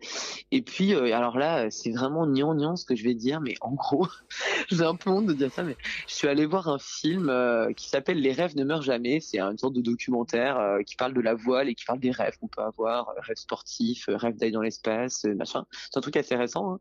Hein. et en fait je me suis dit j'ai vu aussi il y a un gars, moi je connais pas son nom, mais c'est un gars qui a pas de bras et qui a pas de jambes. Et il a traversé la Manche en nageant. Ouais. Et euh, en fait, je, voilà. Et, et, je trouvais super ce gars. Et euh, en fait, euh, je me suis dit, mais attends, euh, lui, il traverse la Manche avec pas de bras et pas de jambes, et toi, eh ben, tu peux pas faire quelque chose d'un peu plus, tu vas te sortir un peu de ta zone de confort, tu vois. Mm. Et, et je me suis dit, bah, pourquoi pas se lancer dans, dans ce fameux ultramarin. Au début, je voulais faire le 34 km, mais j'ai déjà fait un 34 km en trail, donc ça, c'était pas nouveau, quoi. Et comme mon copain faisait, enfin, un copain, un de mes copains faisait le le 56, je me suis dit, bah, allez, pourquoi pas Pourquoi pas Puis comme ça, tu vas peut-être un peu toi aussi sortir de ta zone de confort, mais sans non plus euh, aller dans un truc complètement impossible. Euh, parce que moi, je, suis trop euh, quelqu'un qui fait les choses progressivement pour pour sauter directement des étapes. Ça, c'est pas du tout ma mentalité. Donc voilà, mais après, j'espère que je vais y arriver. Hein. Je suis pas sûr, hein, parce que le trail, en plus, c'est pas trop mon truc. Hein, donc bon, c'est du trail de bord de mer. Il n'y a pas de D+. ouais, c'est ça. Ça reste un du, du, bon chemin. Enfin, je sais pas après on va dire comme ça, mais euh, c'est pas comme si tu partais t'engager sur un truc euh, dans les Alpes. Euh. Ah ouais, alors ça c'est pour moi c'est je peux pas faire ça. Hein. Je le dis clairement parce que euh, d'abord bon je vivais à la montagne quand j'étais jeune, mais plus aujourd'hui. Et pour moi, je j'ai pas du tout la technicité ni la, zone d'entraînement ni quoi que ce soit. Et en plus, je pense que je serais pas forcément très bonne non plus. Et, et, ça je peux pas. Tu vois, pour le coup moi, mais c'est pareil. Moi j'ai un peu du mal avec les gens qui s'engagent sur des trucs où, limite ça peut être dangereux pour eux. Moi, ce serait presque dangereux pour moi de faire de la course en montagne parce que bah, voilà, je j'ai pas la technicité, j'ai pas l'entraînement, j'ai pas euh, donc je, je fais des choses qui sont quand même à ma portée parce que j'aime pas me mettre non plus en danger physiquement. Mmh. Euh, pas, pas, physiquement dans le sens aller au bout de soi-même, euh, faire un 56 km, euh, c'est c'est une forme de danger physique, mais pas un danger calculé quoi. Enfin en gros, mais aller dans une montagne si tu maîtrises pas bah, les éléments, le, enfin tout quoi. En fait, la montagne c'est un monde à part. C'est c'est fait. il faut s'y entraîner, il faut se préparer. Sinon, bon après je suis un peu moralisatrice hein, donc bon passons. Parce qu'on a vu à une époque des gens qui allaient faire des courses en montagne alors qu'ils s'y connaissaient rien du tout, et ça ça m'avait énervé un petit peu. Donc Vite, change de sujet. bon, je, ne vais pas te parler des gens qu'on trouve en tongue au sommet des montagnes alors euh, pendant l'été, mais. Euh... Oh. bou, bou, bou. non, mais bon, après, c'est vrai, non, mais je, suis d'accord. Et puis, et, franchement, euh, tout le monde n'est pas obligé d'aller vouloir faire euh, les trucs type UTMB, marathon des, des montagnes, etc. Et, après, chacun aussi, et c'est ça qui est bien avec le, la course, c'est que finalement, on fait les courses qui nous font envie. Et euh, chacun sa pratique. Après, moi, je connais, j'ai aussi une copine notamment qui habite à Paris, mais qui fait des, de temps en temps des stages de trail en montagne. Eh ben, c'est pas, euh, c'est pas choquant qu'elle s'inscrive à des trails de montagne parce que elle prend le temps de s'entraîner sur ça, etc. Donc, euh, voilà, moi, ah, bon, moi, tu sais, je suis un peu un hein, donc il y a un peu le côté, euh, on se prépare, on est, voilà, on travaille pour les choses. voilà, bon, c'est mon côté un peu prof, quoi. Faut bien que j'en ai un quand même. Euh, pour cette préparation là, tu, euh, tu changes quelque chose à ton programme? Parce que passer du ah marathon bah au... de 42 bah à 56. Euh, Mais je change tout. je change tout. Ah bon, début de saison en fait, hein, je fais pas, je commence pas cette prépa avant le mois d'avril. Mmh. En début de saison, je fais encore de la vitesse entre guillemets. Je fais du 10 km et du semi encore euh, euh, sur route. Et euh, à partir du mois d'avril, je me lance dans une grosse prépa. Euh, en fait, là pour le moment, mon plan c'est de prendre la prépa du site internet de la course. Hein. Là, c'est moi, je suis assez simple. Hein. Et donc, je vais essayer de suivre cette prépa. Et j'ai vu quand même ça allait envoyer du lourd hein, en termes de sortie et tout. Donc, j'espère que je vais tenir le coup. mais non, je vais je vais faire ce qui est indiqué. Et donc, ça va faire des grosses sorties, un peu plus sur terrain souple, un peu plus faut courir un peu plus lentement aussi parce qu'en fait on s'habitue à un effort qui est plus long. Mm. Euh, donc je vois après, euh, je, je, te, je te cache pas que l'ami avec qui je le fais, lui, il a déjà fait ça. Donc euh, là, pour le coup, c'est bien parce que je vais pouvoir faire preuve d'humilité. Parce que en termes de route, maintenant, comme je me débrouille quand même bien, c'est parfois moi qui vais donner pas des conseils parce que je suis pas coach comme je t'ai dit mais bon je peux quand même aider un peu. Euh, là par contre euh, clairement je, je ferme la bouche et j'écoute quoi. Les conseils qu'on me donne tu vois. Je, pioche des conseils et j'écoute euh, les, les, les, pros entre guillemets enfin ceux qui ont déjà fait en tout cas. Parce que moi j'ai pas de coach hein. j'ai pas il y a des gens qui me font des plans mais j'ai pas de coach personnel. Mmh. Non mais en plus c'est vrai que il y a une, une relation à la vitesse qui est pas du tout la même en trail euh, puis en plus sur une distance de 56 km par rapport à du ah marathon, etc. Enfin, en tout cas pour nous. Hein, euh, après, il y en a certains, ils vont le faire à toute vitesse, etc. Mais c'est pas du tout mmh, la même relation à la vitesse, etc. En fait. Hein. Non, carrément pas. Et moi, je, ma dernière, ma seule expérience de trail un peu, enfin un peu long, enfin pour certains c'est rien, mais une trentaine de kilomètres. À l'époque, j'avais pas fait de marathon encore, donc pour moi c'était quand même un gros exploit. Euh, je n'étais pas du tout assez préparé et donc j'en ai bavé parce que j'étais pas du tout assez préparé. Donc cette fois-ci, euh, j'ai l'intention de me préparer euh, beaucoup plus euh, sérieusement, et de faire bah, pas mal de volume et puis voilà. Puis bon, je pense que si je suis le plan et comme je suis par contre pour suivre un plan, je suis très très bonne. Donc mmh. normalement, donc normalement, je vais essayer d'être, bah, je suis bon élève quoi, un peu le côté toujours prof.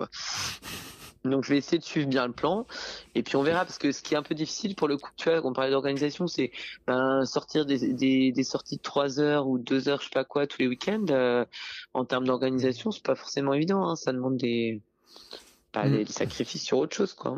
Notamment quand tes potes t'invitent la veille et que tu leur dis ah ben non là en fait ça m'arrange pas trop, je dois me lever pour aller courir trois heures. Donc voilà, ce genre de truc. On verra. Écoute, après peut-être que je vais complètement me cracher et ça va être trop difficile. Eh ben, on verra bien. Hein. De toute façon, qui ne tente rien n'a rien. Il n'y a, pas de raison. Non, mais je, suis en train de regarder le plan, là, par curiosité.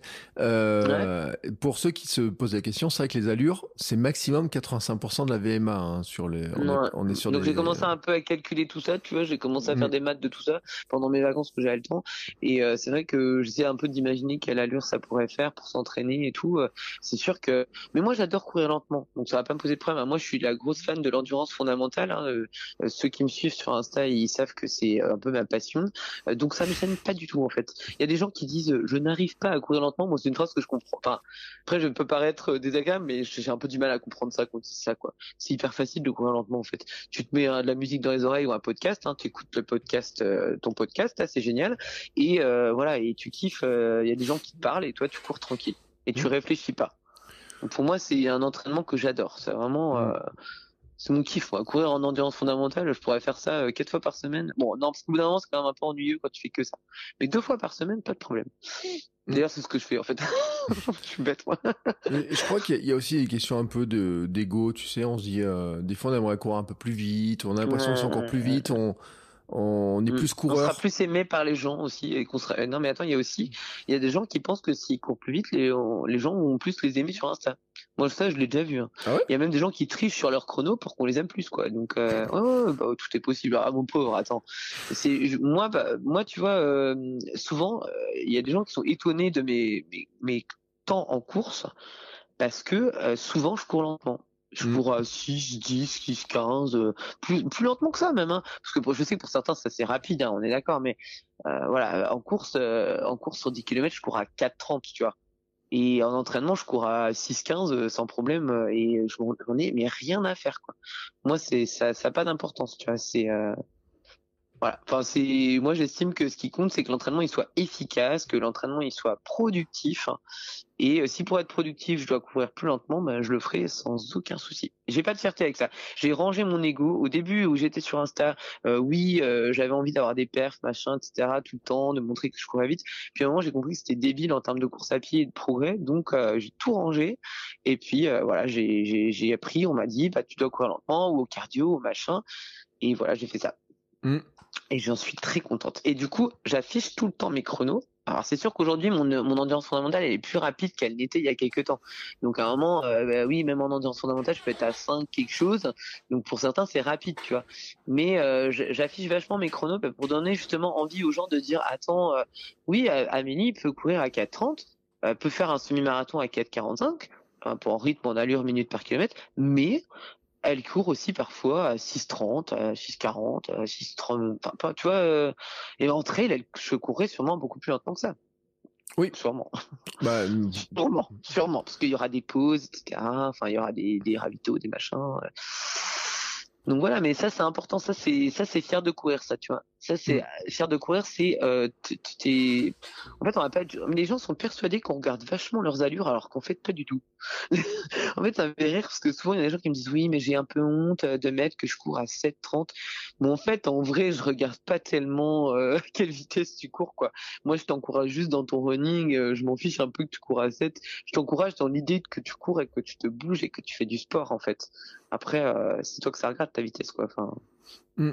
Mais euh, tu sais, cette histoire, j'ai reçu des commentaires il n'y a pas très longtemps. Euh, parce que moi j'ai des mêmes des sorties enfin franchement tu regardes mes allures euh, surtout en ce moment là où c'est alors là j'ai envie de dire même tu vois les 6 que tu affiches sur ton site sur tes sur tes photos là les 6 3 les 6 13 moi je peux t'afficher des trucs beaucoup plus lents que ça tu vois encore en ce moment et, je l'avais partagé il y a pas longtemps et m'a dit ah bah merci de le partager elle me dit ça rassure tu vois des gens me disent ah ça nous rassure et tout parce que il y a un peu le mythe de ceux qui courent vite, etc. Et des gens qui se sentent euh, un petit peu, euh, comment dire, euh, un peu inférieurs. Je sais pas comment dire, toi, j'arrive pas à trouver le mot, mais qui se disent, ouais, mais j'ose pas dire que je cours lentement, etc. Et c'est vrai, moi, à une époque, tu vois, sur Strava, j'avais arrêté de publier mes photos Strava avec les ah temps, etc. Parce que il y avait des gens qui me disaient, attends, tu dis que tu cours lentement, et puis en fait, tu, tu cours à telle vitesse, c'est pas si lent que ça. Donc je me suis dit, je vais les enlever. Et puis maintenant que je recours un peu plus, il y a des gens On ils disent, jamais, ça va jamais de toute façon. bah oui. Et puis maintenant on me dit, ah mais en fait, euh, c'est bien quand tu marques que tu cours lentement, parce que finalement ça rassure. Alors. C'est vrai que c'est un peu compliqué, mais on peut aussi, euh, ça se justifie quoi. Je veux dire, euh, comme tu viens de le dire, l'endurance mentale que tu as maintenant, c'est pas celle que tu avais à une époque, parce que Ah bah forcément tu as ouais, progressé, parce que tu as fait de la VMA, parce que tu as, t'as, t'as pris Ah de oui, oui. l'expérience, parce qu'il y a plein de choses. Bah, c'est comme quand tu disais, tu sais, ma première course, euh, euh, les gens, euh, moi j'ai pas toujours couru euh, des 10 km comme ça trois fois par semaine. Euh, Pour moi, c'était de la science-fiction. Quand je voyais des gens qui faisaient ça, je disais mais euh, comment ils font quoi? Enfin, c'est pas possible, tu vois? Euh, et en fait, c'est avec de l'entraînement et du temps et de la persévérance et de la discipline et tout ça. Ça, ça vient pas euh, tout seul quoi. Après, euh, pour l'histoire d'afficher son chrono, ça avait vraiment été une de nos bases quand on a lancé Fier de courir avec le pote avec qui j'ai lancé c'était bah, justement de pouvoir dire bah, attends mais en fait euh, n'aie pas peur. Mais les chronos ça reste compliqué. Il y a des gens qui veulent pas les afficher. Mm. il y a des gens qui ont vraiment euh, un blocage par rapport à ça parce qu'ils ont peur d'être jugés. Alors que je te dis franchement la plupart du temps honnêtement vraiment moi je juge pas du tout les allures des gens. Euh, franchement c'est chacun son running euh, voilà comme je te dis euh, mais ça m'a fait rire parfois que j'ai fait des courses on m'a dit ah bon t'es capable de courir à cette vitesse? Bah ouais, mais en fait, moi, je cours vite quand c'est intéressant de le faire, quoi. Enfin, je sais pas comment dire, tu vois. Mais euh, euh, moi, je, si c'est intéressant pour moi de faire de l'endurance, je fais de l'endurance. Je vais courir vite euh, quand c'est le jour de la course et que ça m'intéresse de faire un chrono.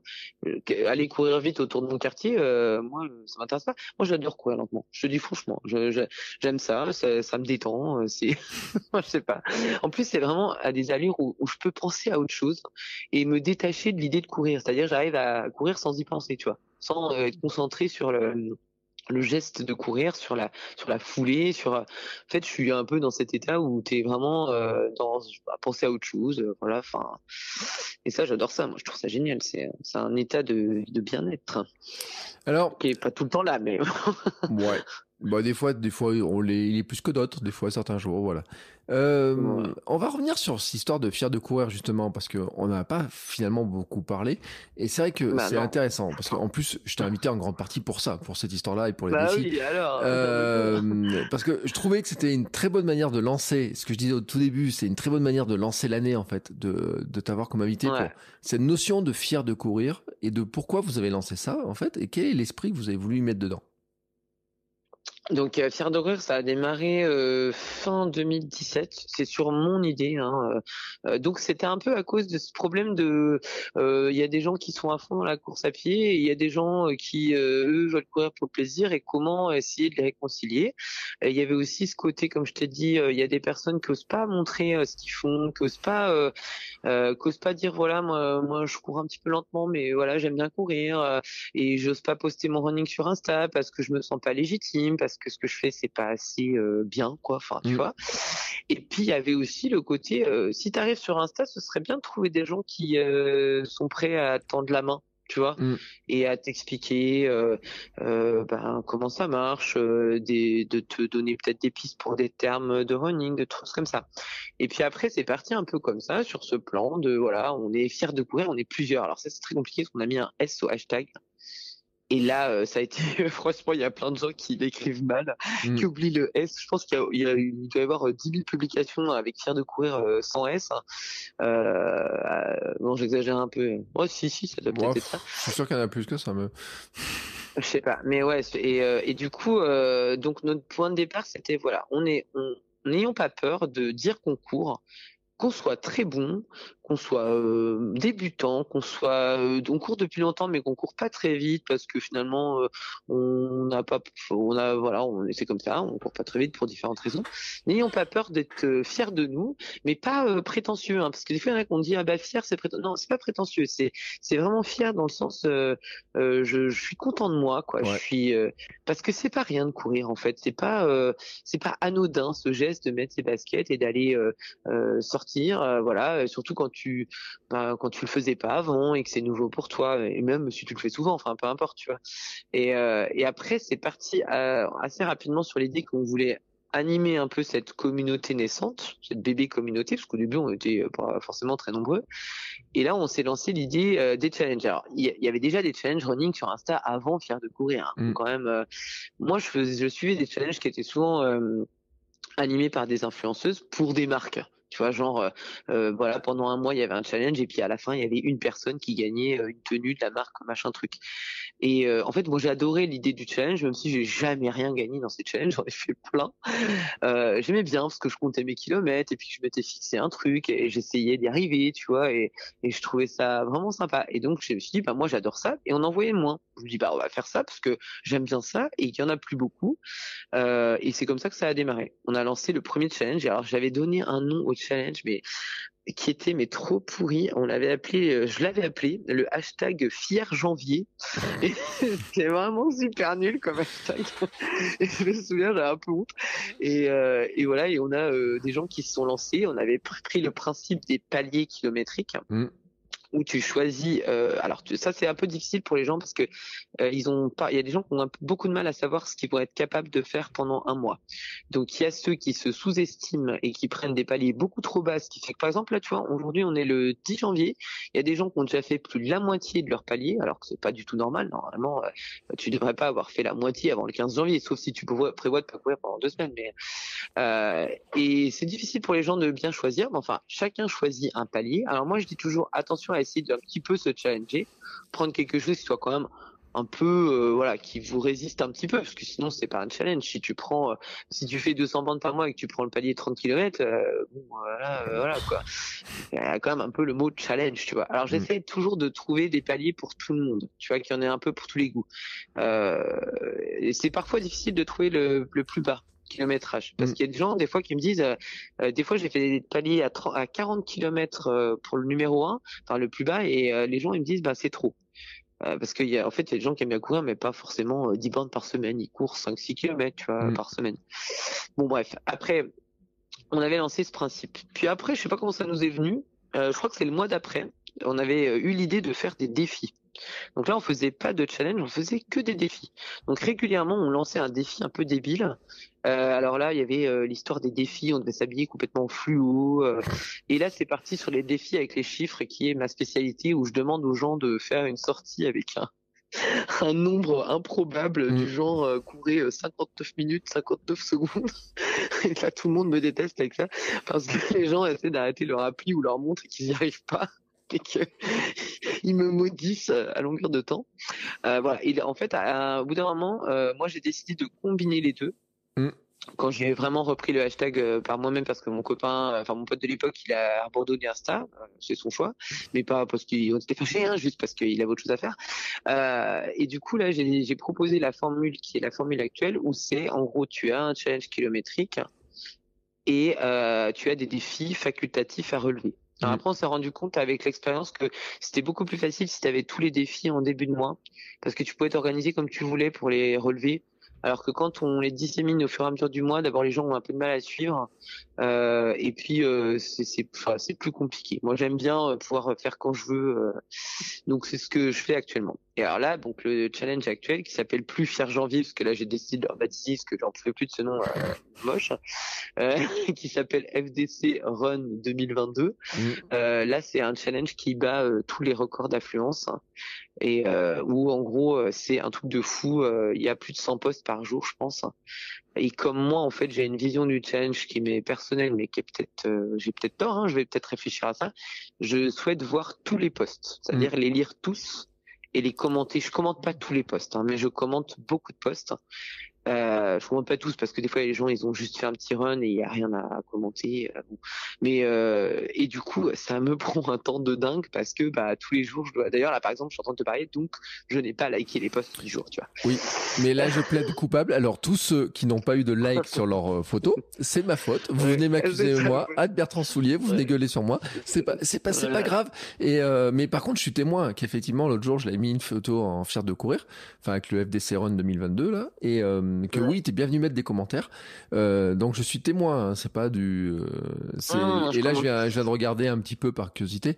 D'ailleurs, tu sais que c'est plus de 13 000 publications avec Fier de courir sans le S. Hein.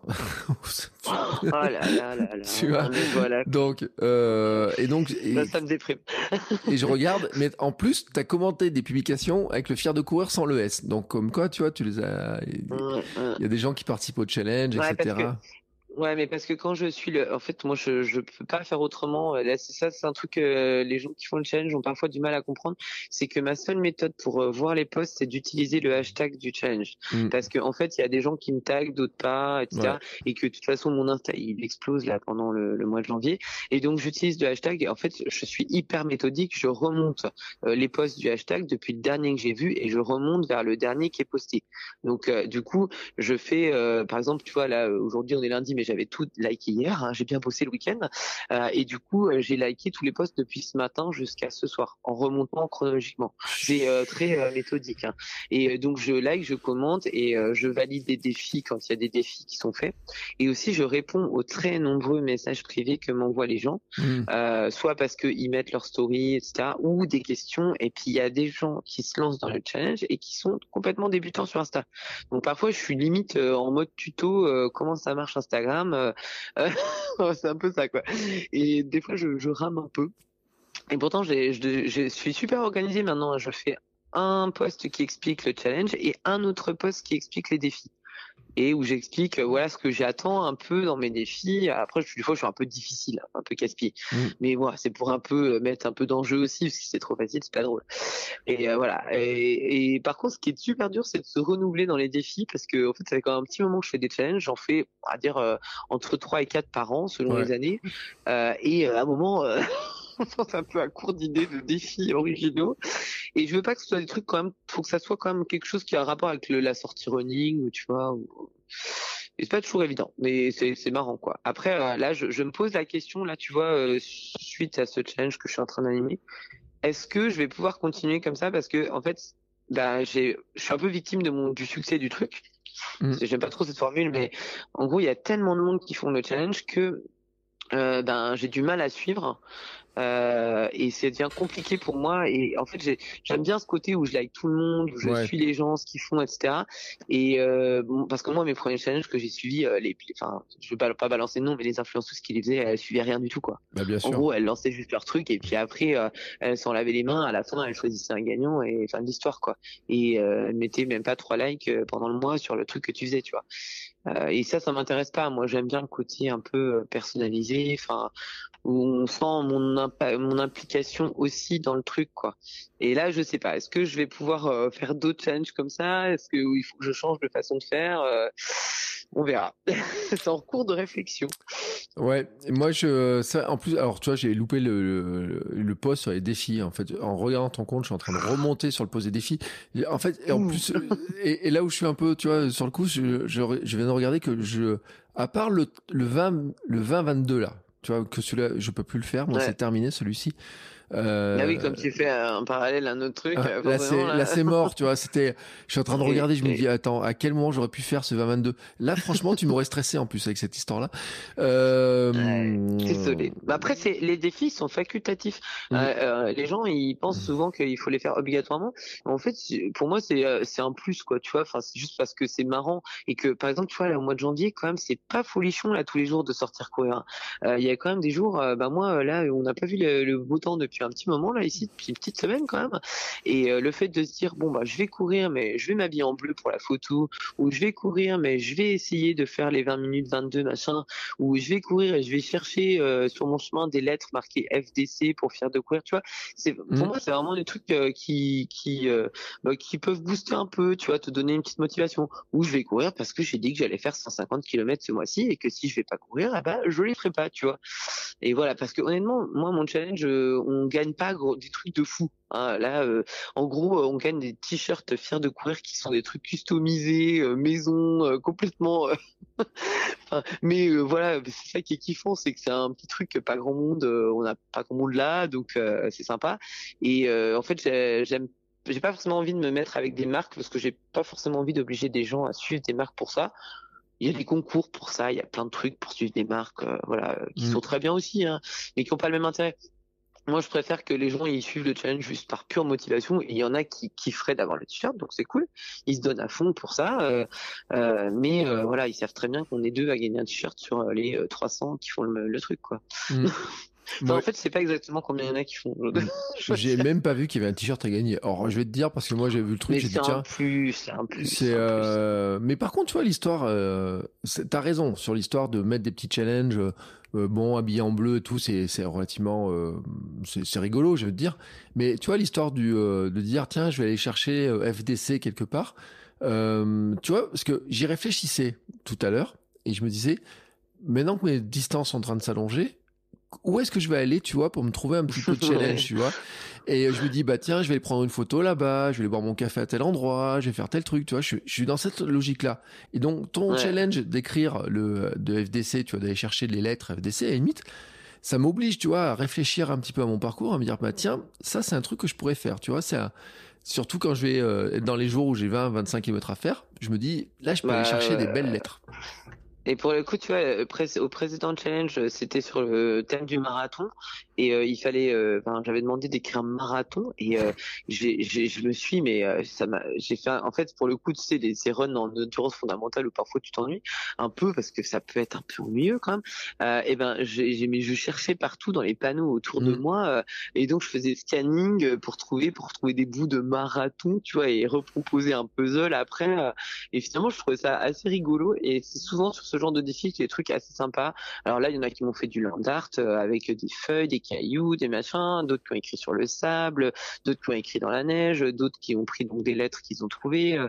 C'est souvent euh, assez original ça. J'aime bien bien qu'il y ait au moins une chose qui soit un peu qui demande un peu d'originalité. Mais bon, d'originalité, mais qu'on peut faire en courant pas qu'il soit hors sujet par rapport à la course à pied. Vois, faut toujours que ce soit quelque chose qui a un rapport avec une sortie. Mais bon, c'est pas toujours facile. Hein. J'avoue que je commence à manquer d'idées et des fois, je, je, je, demande à ma famille, on fait des brainstorming pour qu'ils me donnent des idées de défis. Euh. Mais bon. Après, je pense que là, tu vois, le prochain, à mon avis, ce sera pas avant le printemps parce que, bah, une fois que j'ai fait un mois de challenge à passer plus d'une heure par jour à regarder des posts, euh, J'aime bien lever un peu le nez de mon téléphone aussi, euh, mm. même si je trouve ça génial. Hein. L'émulation autour du truc, elle est extraordinaire. Là, là ce mois-ci, c'est une folie, quoi, vraiment. Et je trouve ça top, quoi. je vais pas, parce que je vais, je vais pas avoir l'air négatif, parce que franchement, je trouve ça vraiment, vraiment super. Euh, que ça a boosté plein de gens et qu'il y a plein de nouveaux comptes qui suivent. Ça, c'est rigolo aussi parce qu'il y a les habitués qui sont toujours là quand même, et on les remercie d'ailleurs. Et là, il y a plein de nouveaux comptes, c'est chouette. Euh, mais tu le dis, mais c'est vrai que tu dois y passer un temps monstrueux dessus, quoi. Bah sur les mois de challenge, oui là clairement euh, autant euh, d'habitude ça va, mais là c'est vrai que c'est ça qui est compliqué, c'est que là du coup si un jour je n'ai pas le temps parce que j'ai autre chose de prévu, il me faut bon le week-end c'est pire parce qu'il y a quand même beaucoup de gens qui courent le week-end. Donc là le week-end ça court énormément le samedi dimanche. En semaine quand même c'est un peu plus léger. Euh. Puis bon voilà après euh, il se trouve qu'il y a des aléas de boulot, de machin qui font que t'as pas forcément le temps. Euh.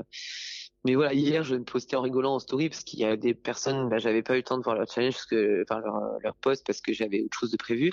Et euh, j'ai fini par mettre une story en disant je suis désolé, j'ai vraiment une vie en dehors de ça. J'adore suivre vos posts, mais faut pas s'affoler si je mets 48 heures à les liker, quoi. C'est c'est juste que voilà, j'étais sur autre chose, puis que moi aussi je cours parfois. Donc, il faut que j'ai le temps d'aller courir. Quoi. Mm. Mais non, non, c'est globalement l'expérience, elle est extraordinaire. Par contre, faut si le truc continue à prendre de l'ampleur comme ça, il faudra que je réfléchisse à la façon dont je le gère. Mais mm. ça, c'est personnel. Enfin, voilà. Mais je vais te dire un truc, c'est que euh, j'encourage tout le monde. Je mettrai un lien quand même euh, directement. Et puis ceux qui sont sur ton compte, ils le verront. Mais quand on regarde les photos des gens qui participent, ce qui est génial, c'est de regarder les profils, la variété des profils. Euh, des hommes, des femmes, des jeunes, des vieux, des, des gens qui qu'on voit, enfin, tu sais, on disait euh, vrais coureurs, tu sais, qu'on vraiment l'air de, de coureurs équipés, etc. Il y des gens qui, qui courent, le sont pas 400 du tout. bandes par mois. Euh, il y a des gens qui courent de les 300-400 bandes par mois qui font le challenge et d'autres qui vont courir, bah, faire le palier de 30 km, qui vont être super contents. Moi, ce que j'encourage souvent les gens à faire, c'est d'aller voir un peu les posts des autres. Ouais. Mm. C'est d'aller un peu, même mettre un, juste un petit like, est-ce que ça motive, ça encourage, euh, même si on connaît pas la personne, mais pas forcément commenter, mais tu vois, le dire voilà, on, en tant que personne, on fait le même challenge, donc on s'apporte un petit soutien juste par un petit like. C'est pas grand chose de liker un post. et il suffit de faire dans le moteur de recherche d'Instagram, on fait FDC Run 2022 et là on voit tous les posts, tu vois. Et du coup, bah, mmh. on peut liker les gens. Moi, je trouve ça vachement motivant. Je dis pas ça pour booster le truc ou quoi. Je dis juste que je sais que certaines personnes me disent, c'est vrai que c'est motivant d'aller voir les posts des autres. En plus, tu vois les défis qu'ils ont fait. Des fois, c'est rigolo. Euh, euh, voilà. Après, moi, je ça m'arrive en story de reposter quelques trucs, mais je, je veux pas non plus que ma story ça devienne que ça, donc je, le fais de temps en temps euh, quand il y a un truc sympa ou bien réussi ou des choses comme ça. Non, mais pour mettre un peu en valeur aussi, hein, c'est agréable, mais je vais pas avoir une story avec des, enfin, il y a 100 posts par jour. Hein. Donc je vais pas reposter sans, euh, mm. c'est pas possible là, euh, techniquement. Euh. Donc bah non, il n'y a pas 100 posts par jour, parce qu'il y a des jours où il y a 150 posts et d'autres jours où il y en a 50, ça dépend des jours. Mm. Ce week-end, il y avait 200, au moins bien 200 posts ce week-end, large. Ouais. mais mais c'est vrai que c'est chouette et franchement, hein, j'encourage tout le monde à aller voir parce que c'est vrai qu'il y a vraiment, vraiment, on voit tous les profils de coureurs différents, etc. Sur vraiment de tous les âges, de toutes les pratiques, euh, toutes les morphologies, etc. Et pour ceux qui, euh, bah, qui des fois se sentent pas trop coureurs, mais vont se rendre compte qu'en fait, euh, on est, il n'y a pas de profil type, etc. Mais c'est souvent ce que je dis d'ailleurs, c'est que si on va voir des courses, ceux qui n'ont pas l'habitude d'aller voir une course, si vous allez voir une course, bien sûr, vous allez voir les Kenyans là, qui courent à toute vitesse. mais si vous regardez un petit peu ce qui se passe derrière, il y a tellement de profils bah de coureurs et tellement de coureurs différents, bah, etc mais même moi, enfin, je veux dire, je suis désolé, mais tu me regardes, j'ai pas vraiment euh, le, physique de la coureuse euh, euh qui est euh, sèche. Enfin, parce que tu, moi, je connais des filles qui sont top, et mais voilà, elles sont hyper musclées, elles sont, elles ont pas un pète de gras. Enfin, moi, c'est vraiment pas ça. Et pour autant, j'adore la course à pied, et je pense pas que je sois si mauvaise que ça. Et c'est pas une question de, de physique. Il y a vraiment tout, toute possibilité. voilà, puis il y a pas d'âge, il y a pas de. Enfin, ouais, pour moi, c'est un sport qui est pour tout le monde à partir du moment où on s'entraîne régulièrement et que on fait attention à sa santé et que voilà. et, les, challenges ils sont là pour montrer ça aussi. Mm. Pardon. Et je trouve que c'est vraiment réussi euh, dans ce domaine-là, ah ben, euh, parce que c'est euh, c'est vraiment.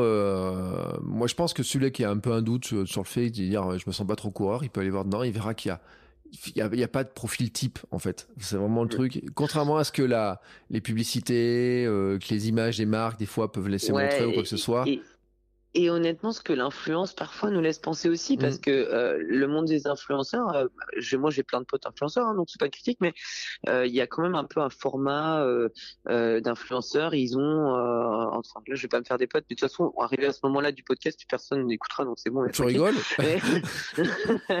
Non, mais il y a quand même un peu, voilà, j'ai entre 20 et 30 ans, je suis jeune et je suis mignon, ou je suis jolie, ou je suis, ou je suis beau gosse, et voilà, et c'est un peu ça le euh, de la course à pied, c'est ça, tu vois. Mm. Alors qu'en vrai, la course à pied, moi, telle que je la pratique, c'est vraiment plein, plein, plein de sortes de gens.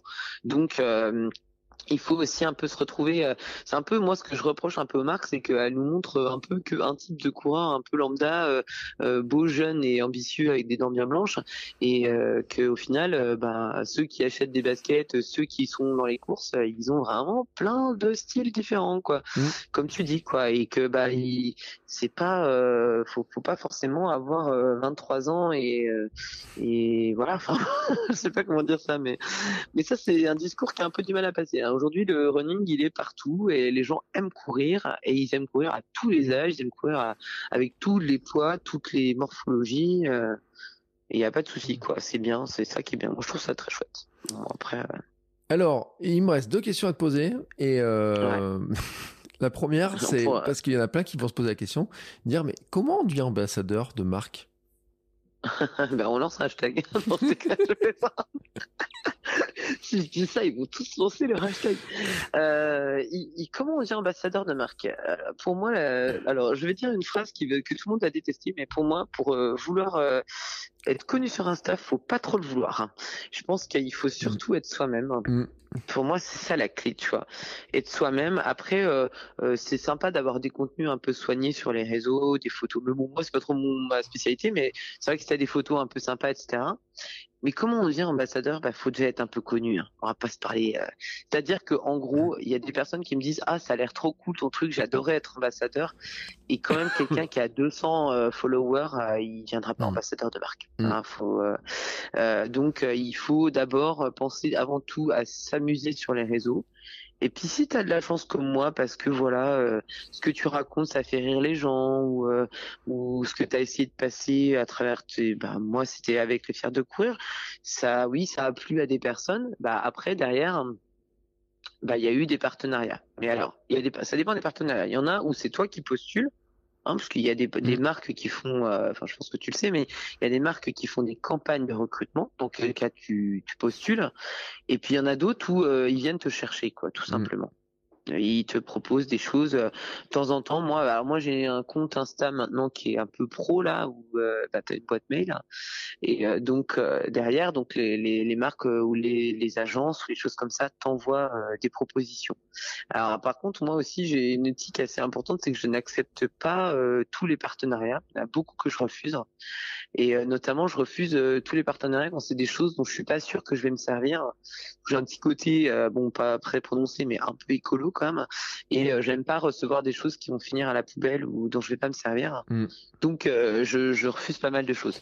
Mais je pense que le plus important, c'est de pas forcément vouloir avoir des partenariats. C'est avant tout de vouloir être soi-même sur les réseaux et voilà. Et après, euh, bah, d'avoir un petit style à soi, euh, soit parce que tu fais des super photos, soit parce que euh, tes entraînements sont super intéressants, soit parce que tu aimes bien raconter des trucs. Il y a plein de possibilités. Hein. Par exemple, il y a des gens en ce moment qui sont très bons à faire des réels. Moi, je suis complètement nul. Donc, comme c'est la mode, ils ont plus de chances que moi que de, devenir connu sur Insta voilà. Après, c'est une question un peu trop difficile pour y répondre en deux minutes quand même. Hein. Moi, mon mmh. parcours, il a été assez long. Euh, Aujourd'hui, euh, je suis hyper euh, heureuse sur euh, les réseaux parce que j'ai exactement les partenariats dont je rêvais. C'est vrai, on peut le dire hein, quand même. J'ai la marque que j'adore en basket.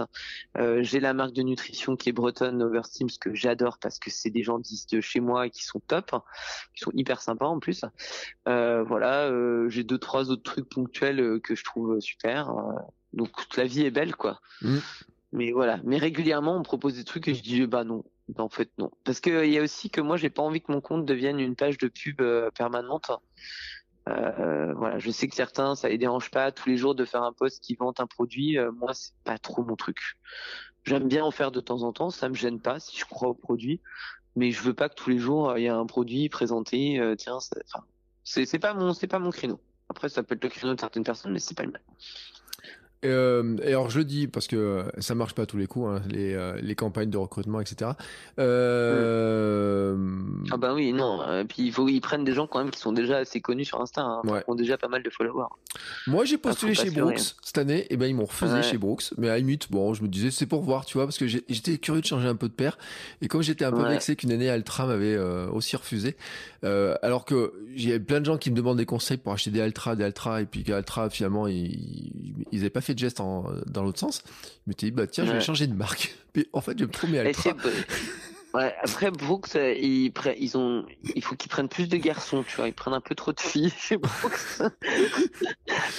Elles sont super sympas, mais ils prennent un peu trop de bah, filles. je sais pas s'ils ont changé de plan cette année, mais euh, en tout cas, moi, j'étais pas le profil qui correspondait. Mais c'est, en fait, c'est vrai, hein, qu'il y avait des campagnes. Euh, il faut pas, il faut surveiller un peu s'il y a des marques qui, qui, lancent des campagnes moi, Brooks, j'avais raté la première année, alors mm. que, enfin, la première année où ils ont fait la Run j'avais raté et, euh, parce que je surveillais pas le compte, etc. Mm. Alors que j'adorais déjà cette marque et que je pense que même j'aurais peut-être été prise à ce moment-là parce que déjà, voilà, j'étais, j'avais déjà pris un peu d'ampleur en termes de, de followers, etc.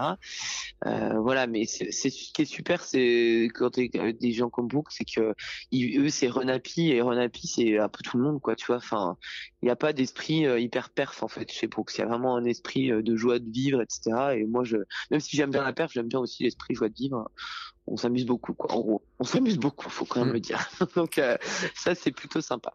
Et c'est c'est pas du fake de réseaux sociaux. On s'amuse vraiment beaucoup. Franchement, euh, une bonne ambiance et un bon esprit dans le groupe. Donc c'est plutôt cool. Ouais. Et on peut. D'ailleurs, j'avais écouté j'avais écouté ton podcast avec mon pote sportif du dimanche qui est chez Brooks aussi et j'avais trouvé super intéressant. Mm. Bien que je déteste le triathlon, j'avais vraiment euh, kiffé le podcast alors que j'aime pas le triathlon. Ah, j'ai rien contre le triathlon mais j'en fais pas. Enfin, je, ça pas quoi. Mais euh, j'ai l'impression qu'en fait l'une des caractéristiques euh, des ambassadeurs Brooks c'est qu'ils ont pris des gens qui ont le sourire sur les photos. Euh, bon, c'est vrai qu'il y a beaucoup de filles, ça c'est vrai. Mais ouais, beaucoup de filles. Et par contre, on doit le dire parce que c'est pas contrairement à d'autres marques peut-être, c'est pas que des comptes énormes. C'est-à-dire qu'il y a des comptes, ils sont suivis par 1200 euh, personnes, 2000, etc. Ouais, c'est, faut pas avoir forcément plus de 10 000 ou quoi que ce soit. Et pour certains qui seraient intéressés pour essayer de faire grossir un petit peu les comptes, c'est aussi hein, de dire que ça peut prendre du temps, mais que c'est pas non plus inaccessible en tout cas euh, pour certaines marques comme ça. Et euh, j'ai quand même une dernière photo, mais euh, c'est euh, ta petite pose photo en fait. Euh, alors moi, je, je suis curieux, je me dis d'où elle vient parce que je, alors j'ai pas, on va pas faire un calcul de pourcentage. En fait, t'as deux, j'ai l'impression que t'as deux poses favorites quand même, ouais, qui reviennent quand même très très souvent quand même. Ouais, j'ai deux poses, c'est vrai. Alors déjà, initialement sur mon compte Insta, je me prenais jamais en photo. Je, moi, j'habite au bord de la mer, donc je prenais toujours le paysage. Et puis c'est vrai que j'étais quand même influencé par Instagram où les les, les rôdeuses elles se prenaient en photo euh, euh, en train de courir ou devant différents paysages, etc. Et j'ai commencé à faire comme ça. Je me suis laissé mmh. influencer.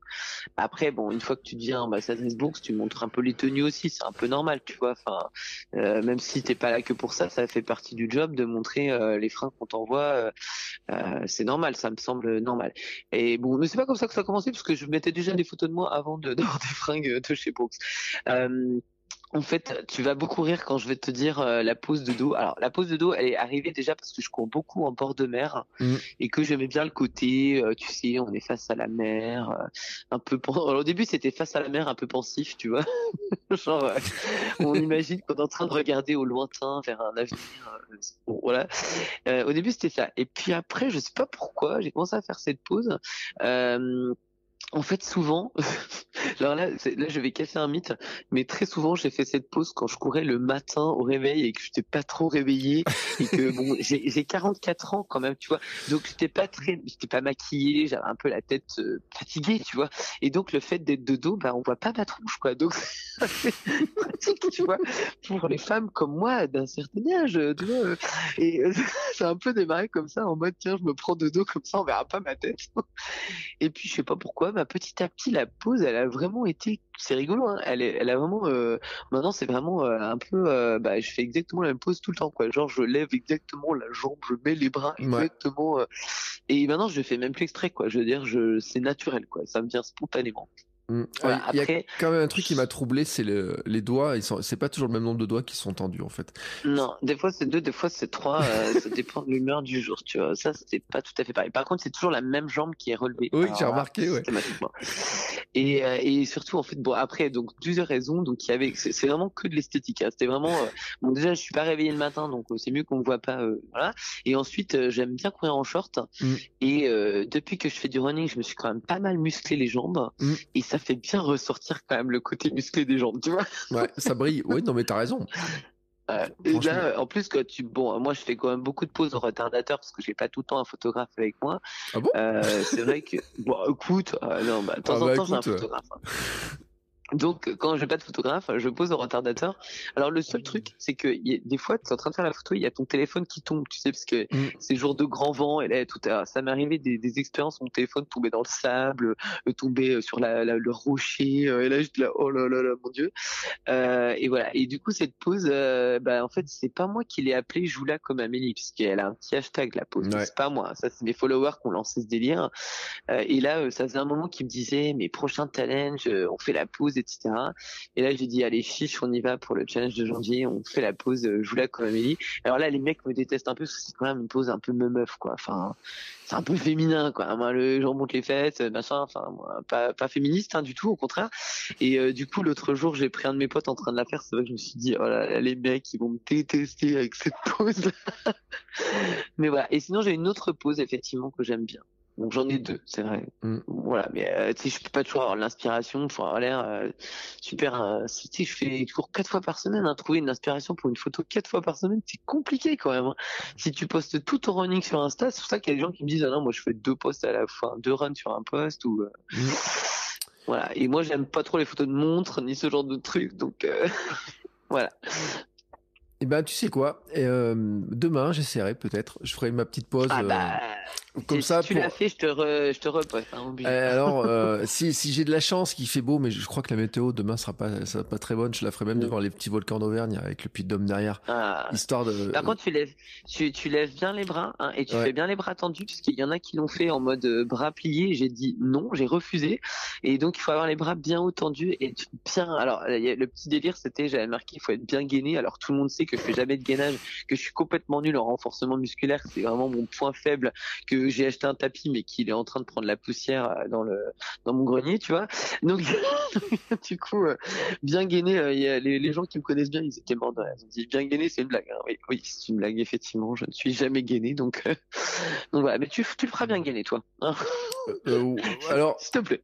On va on va on va casser un mythe quand même. En ce moment, le gainage n'est pas n'est pas trop mon, mon fort.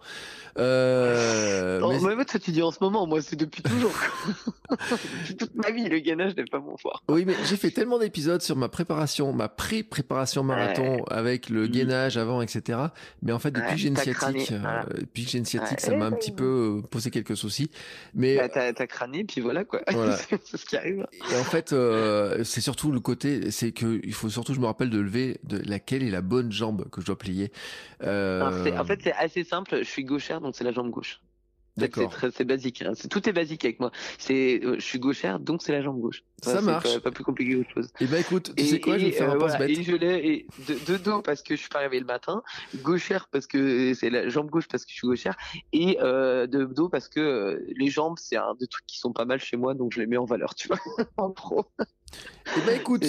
Je vais dire, voilà. Et ben, tu sais ce que je fais la prochaine fois qu'il fait beau, euh, je vais devant mon petit volcan d'Auvergne. Je ferai une petite photo euh, façon euh, Amélie. Et euh, j'attends voir ça. Voilà. Et en plus, le pire, c'est que j'aurais pu en faire plein la semaine dernière parce que j'avais. C'est pour ça que je te disais dans ton dans, dans les défis, j'avais le ciel bleu, j'avais tous les trucs comme ça qu'on aurait pu faire. Euh, ah oui, tiens, j'en vois qu'elle lève la jambe droite, tu vois, par contre. Lui, il a pas. Non, non, il y en a qui ont pas. Mais j'ai quand même validé parce que je suis quand même sympa parce que j'ai pitié là, surtout quand les, les, gens, ça fait deux fois qu'ils la font et qu'ils lèvent toujours pas la bonne jambe. Je dis, allez, c'est bon, t'inquiète. faut quand même être. Euh, tu sais, je suis quand même prof, c'est comme j'ai déjà dit, donc faut quand même être un peu indulgent et bienveillant. Tu... Ah oui, c'était la, le fier de courir, il y avait la bienveillance. Donc parfois, quand je leur dis non, je valide pas ton truc parce que t'as pas levé la bonne jambe, on sent pas la bienveillance là. Donc mm. du coup, je... après la deuxième fois, je dis oui, oui, très bien, super. bon ben écoute, écoute, c'était euh, c'était un super épisode. Je te remercie beaucoup et vraiment, beaucoup, je trouvais que c'était une super manière de débuter l'année parce que, comme je le disais, euh, bah, il y a le côté progression, il y a le côté euh, encourager les gens à courir. Euh, tu l'as dit, bienveillance, mmh, fier de mmh. courir, etc. Et c'est vrai que moi, c'est ma grande philosophie aussi, le petit côté, bah euh, le fait que tes challenges finalement avec des, des kilomètres, euh, ceux qui en en faire 30, ils en font 30, et puis euh, ça monte jusqu'à plus de 220, hein, c'est ça ton... 210 et plus, mais il y a toujours des gens qui font 400 bornes, donc faut quand même le savoir. Ouais, voilà. euh... ça me... Donc ceux qui sont intéressés par par avoir les, les, les challenges etc.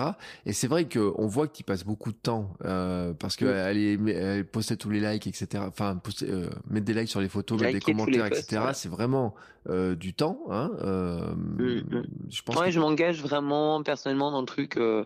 C'est pas voilà, je fais voilà par rapport au truc du partenariat. Moi, j'ai pas fait ça pour devenir célèbre ou que ce soit. Enfin, pas célèbre, c'est pas le mot, mais devenir connu sur Insta.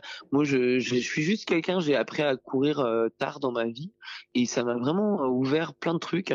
J'ai adoré. Enfin, j'adore hein, la course à pied et j'ai juste envie de montrer aux gens que bah ils peuvent le faire aussi et que c'est ouvert à tout le monde et qu'avec Fier de courir, ben, on est, on supporte tout le monde. Voilà, on est, on est cool. On est vraiment, euh, on est ouvert à, que tout le monde nous rejoigne, euh, qu'il soit très bon ou qu'il débute. Euh, tout est, c'est pour tous, quoi. C'est le running pour tous. le running pour tous. Eh ben écoute, c'est une super conclusion. Moi, je suis inscrit sur le niveau 7, hein, je le dis.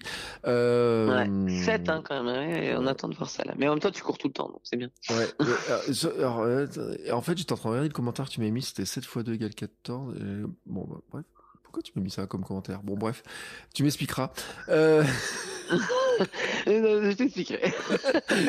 Il faut que je me rappelle. Quand tu parles d'un commentaire, je t'explique que j'en fais 50 ou 60 par jour ouais, maximum. Donc euh, là, il va falloir que je me rappelle. Sur le coup, j'ai pas tilté. Euh, en tout cas, euh, je pense que les gens, ils ont bien compris. Et puis, euh, ta, ta philosophie, euh, cette notion de progresser aussi au fur et à mesure, etc., de pas se cramer. Je trouve que c'est c'est aussi un bon message à passer. Euh, ouais. C'est comme l'endurance mentale. Enfin, l'endurance mentale, moi, je, je fais 80% d'endurance mentale. Euh, J'adore ça. À tel point que j'ai le sentiment maintenant de ne faire que de ça. Et puis, avec mon défi le mois de janvier, c'est sûr que je ne fais plus que ça, en fait. Euh, ah ben ouais, ouais, J'ai même ouais. fortement très ralenti encore. Je pensais faire du euh, courir à 10 km heure, puis je me rends compte que je vais me faire encore moins vite que ça. Donc, je vais pouvoir commencer à dire euh, parce qu'il faut économiser le corps, etc. Donc, Voilà, c'est, je pense que c'est aussi un élément qui est important parce que ça rassure beaucoup les gens en fait, se dire on n'est pas obligé de courir à toute vitesse, on peut prendre son temps, on peut courir 40 30 bornes dans le mois et on est quand même un coureur du moment que ça fait du bien. Et je trouve que ton message et tes sourires, tes photos, tes challenges, tes défis partie vraiment à ça et c'est pour ça que je suis vraiment content d'une part de t'avoir eu et surtout que tu sois la première invitée de cette année euh, de la saison 4 et de Yes. 2022 euh, d'une part parce qu'il n'y avait pas assez de femmes qui étaient invitées et euh, Exactement. ça je sais pas pourquoi mais ça c'est euh, je sais pas pourquoi en fait ça c'est voilà j'ai dit euh, il faut que je euh, ça c'est une erreur à corriger. Et je trouvais qu'en fait c'était vraiment emblématique de la philosophie que j'aime beaucoup dans le running et dans le partage dans Instagram dans les communautés etc que euh, parce que j'ai beaucoup parlé de défis un peu avec des euh, des ce que j'appelle un peu les, les, les fous, hein, ceux qui font euh, 75 bandes par jour euh, pendant des jours et des jours, etc.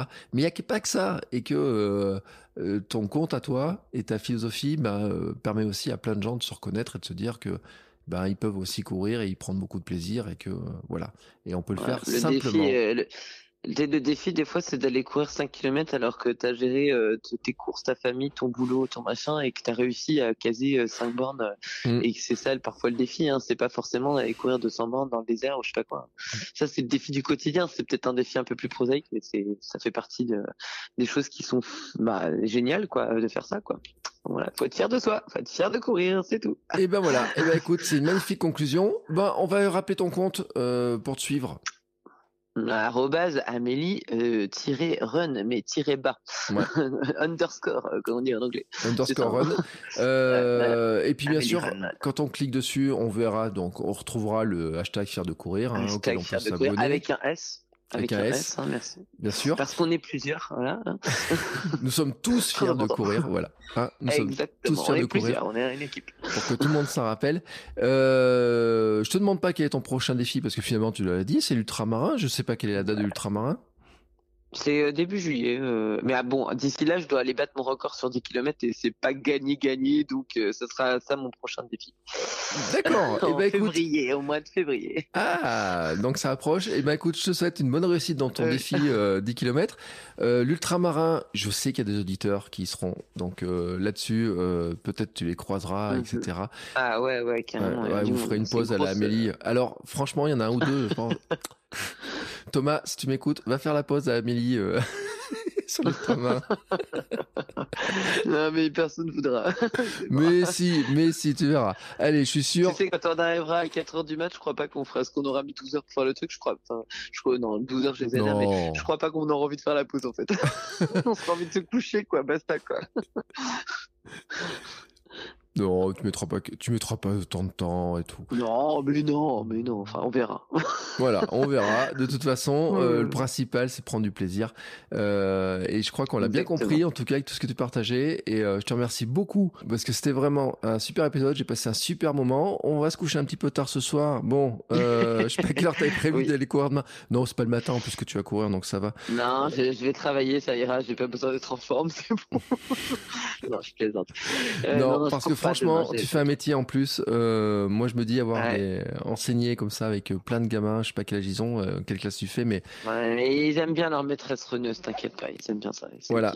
moi qui fais de, qui ai fait beaucoup d'enseignement à l'université, déjà ça m'allait, mais euh, j'ai fait un petit peu de collège une année. Et je me suis dit, oh là là, et, euh, je voulais, voilà, tu vois, je me suis dit, sacré métier quand même. Hein et euh, donc j'espère que demain tu seras en forme pour tes élèves, en tout cas. Et puis euh, je te souhaite une belle réussite dans euh, la suite. Bah, on avait dit un 10 km, l'ultramarin, etc. Et puis merci tout simplement bah, de partager cette bonne humeur hein, à la fois dans le podcast, sur Instagram, etc. C'était un vrai plaisir. Et puis nous, eh ben écoute, on se retrouve la semaine prochaine avec notre invité. Euh, je ne vais pas dire qui c'est, mais on parlera un peu de récup parce que là on a beaucoup couru aujourd'hui quand même. Et ben je pense que la semaine prochaine on va parler un peu de récup. Comment on fait pour bien récupérer avec des astuces? Parce que je crois que ça fait partie aussi des, éléments euh, pour durer, pour courir plus, euh, qu'il faut vraiment soigner, auquel il faut faire très attention. Merci Amélie. Merci, salut. Bon, c'est encore moi. J'ai un dernier petit mot à vous dire avant de vous laisser écouter un autre épisode de podcast. Si vous avez apprécié cet épisode, je vous invite à vous abonner, bien entendu, au podcast. Vous pouvez le faire sur Spotify, Apple Podcast et tous les lecteurs de podcast. Mais aussi, si vous le voulez, à laisser une petite note 5 étoiles sur Apple Podcast. Vous savez que ça aidera le podcast à se faire découvrir et à permettre à plein de gens de découvrir aussi les vertus du mouvement. Allez, ce coup-là, je vous laisse et je vous souhaite à tous une très belle journée.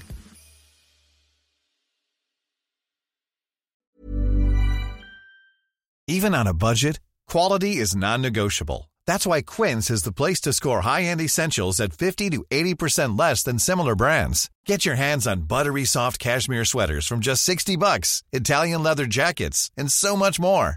And the best part about Quince, they exclusively partner with factories committed to safe, ethical, and responsible manufacturing. Elevate your style without the elevated price tag with Quince. Go to quince.com slash upgrade for free shipping and 365-day returns.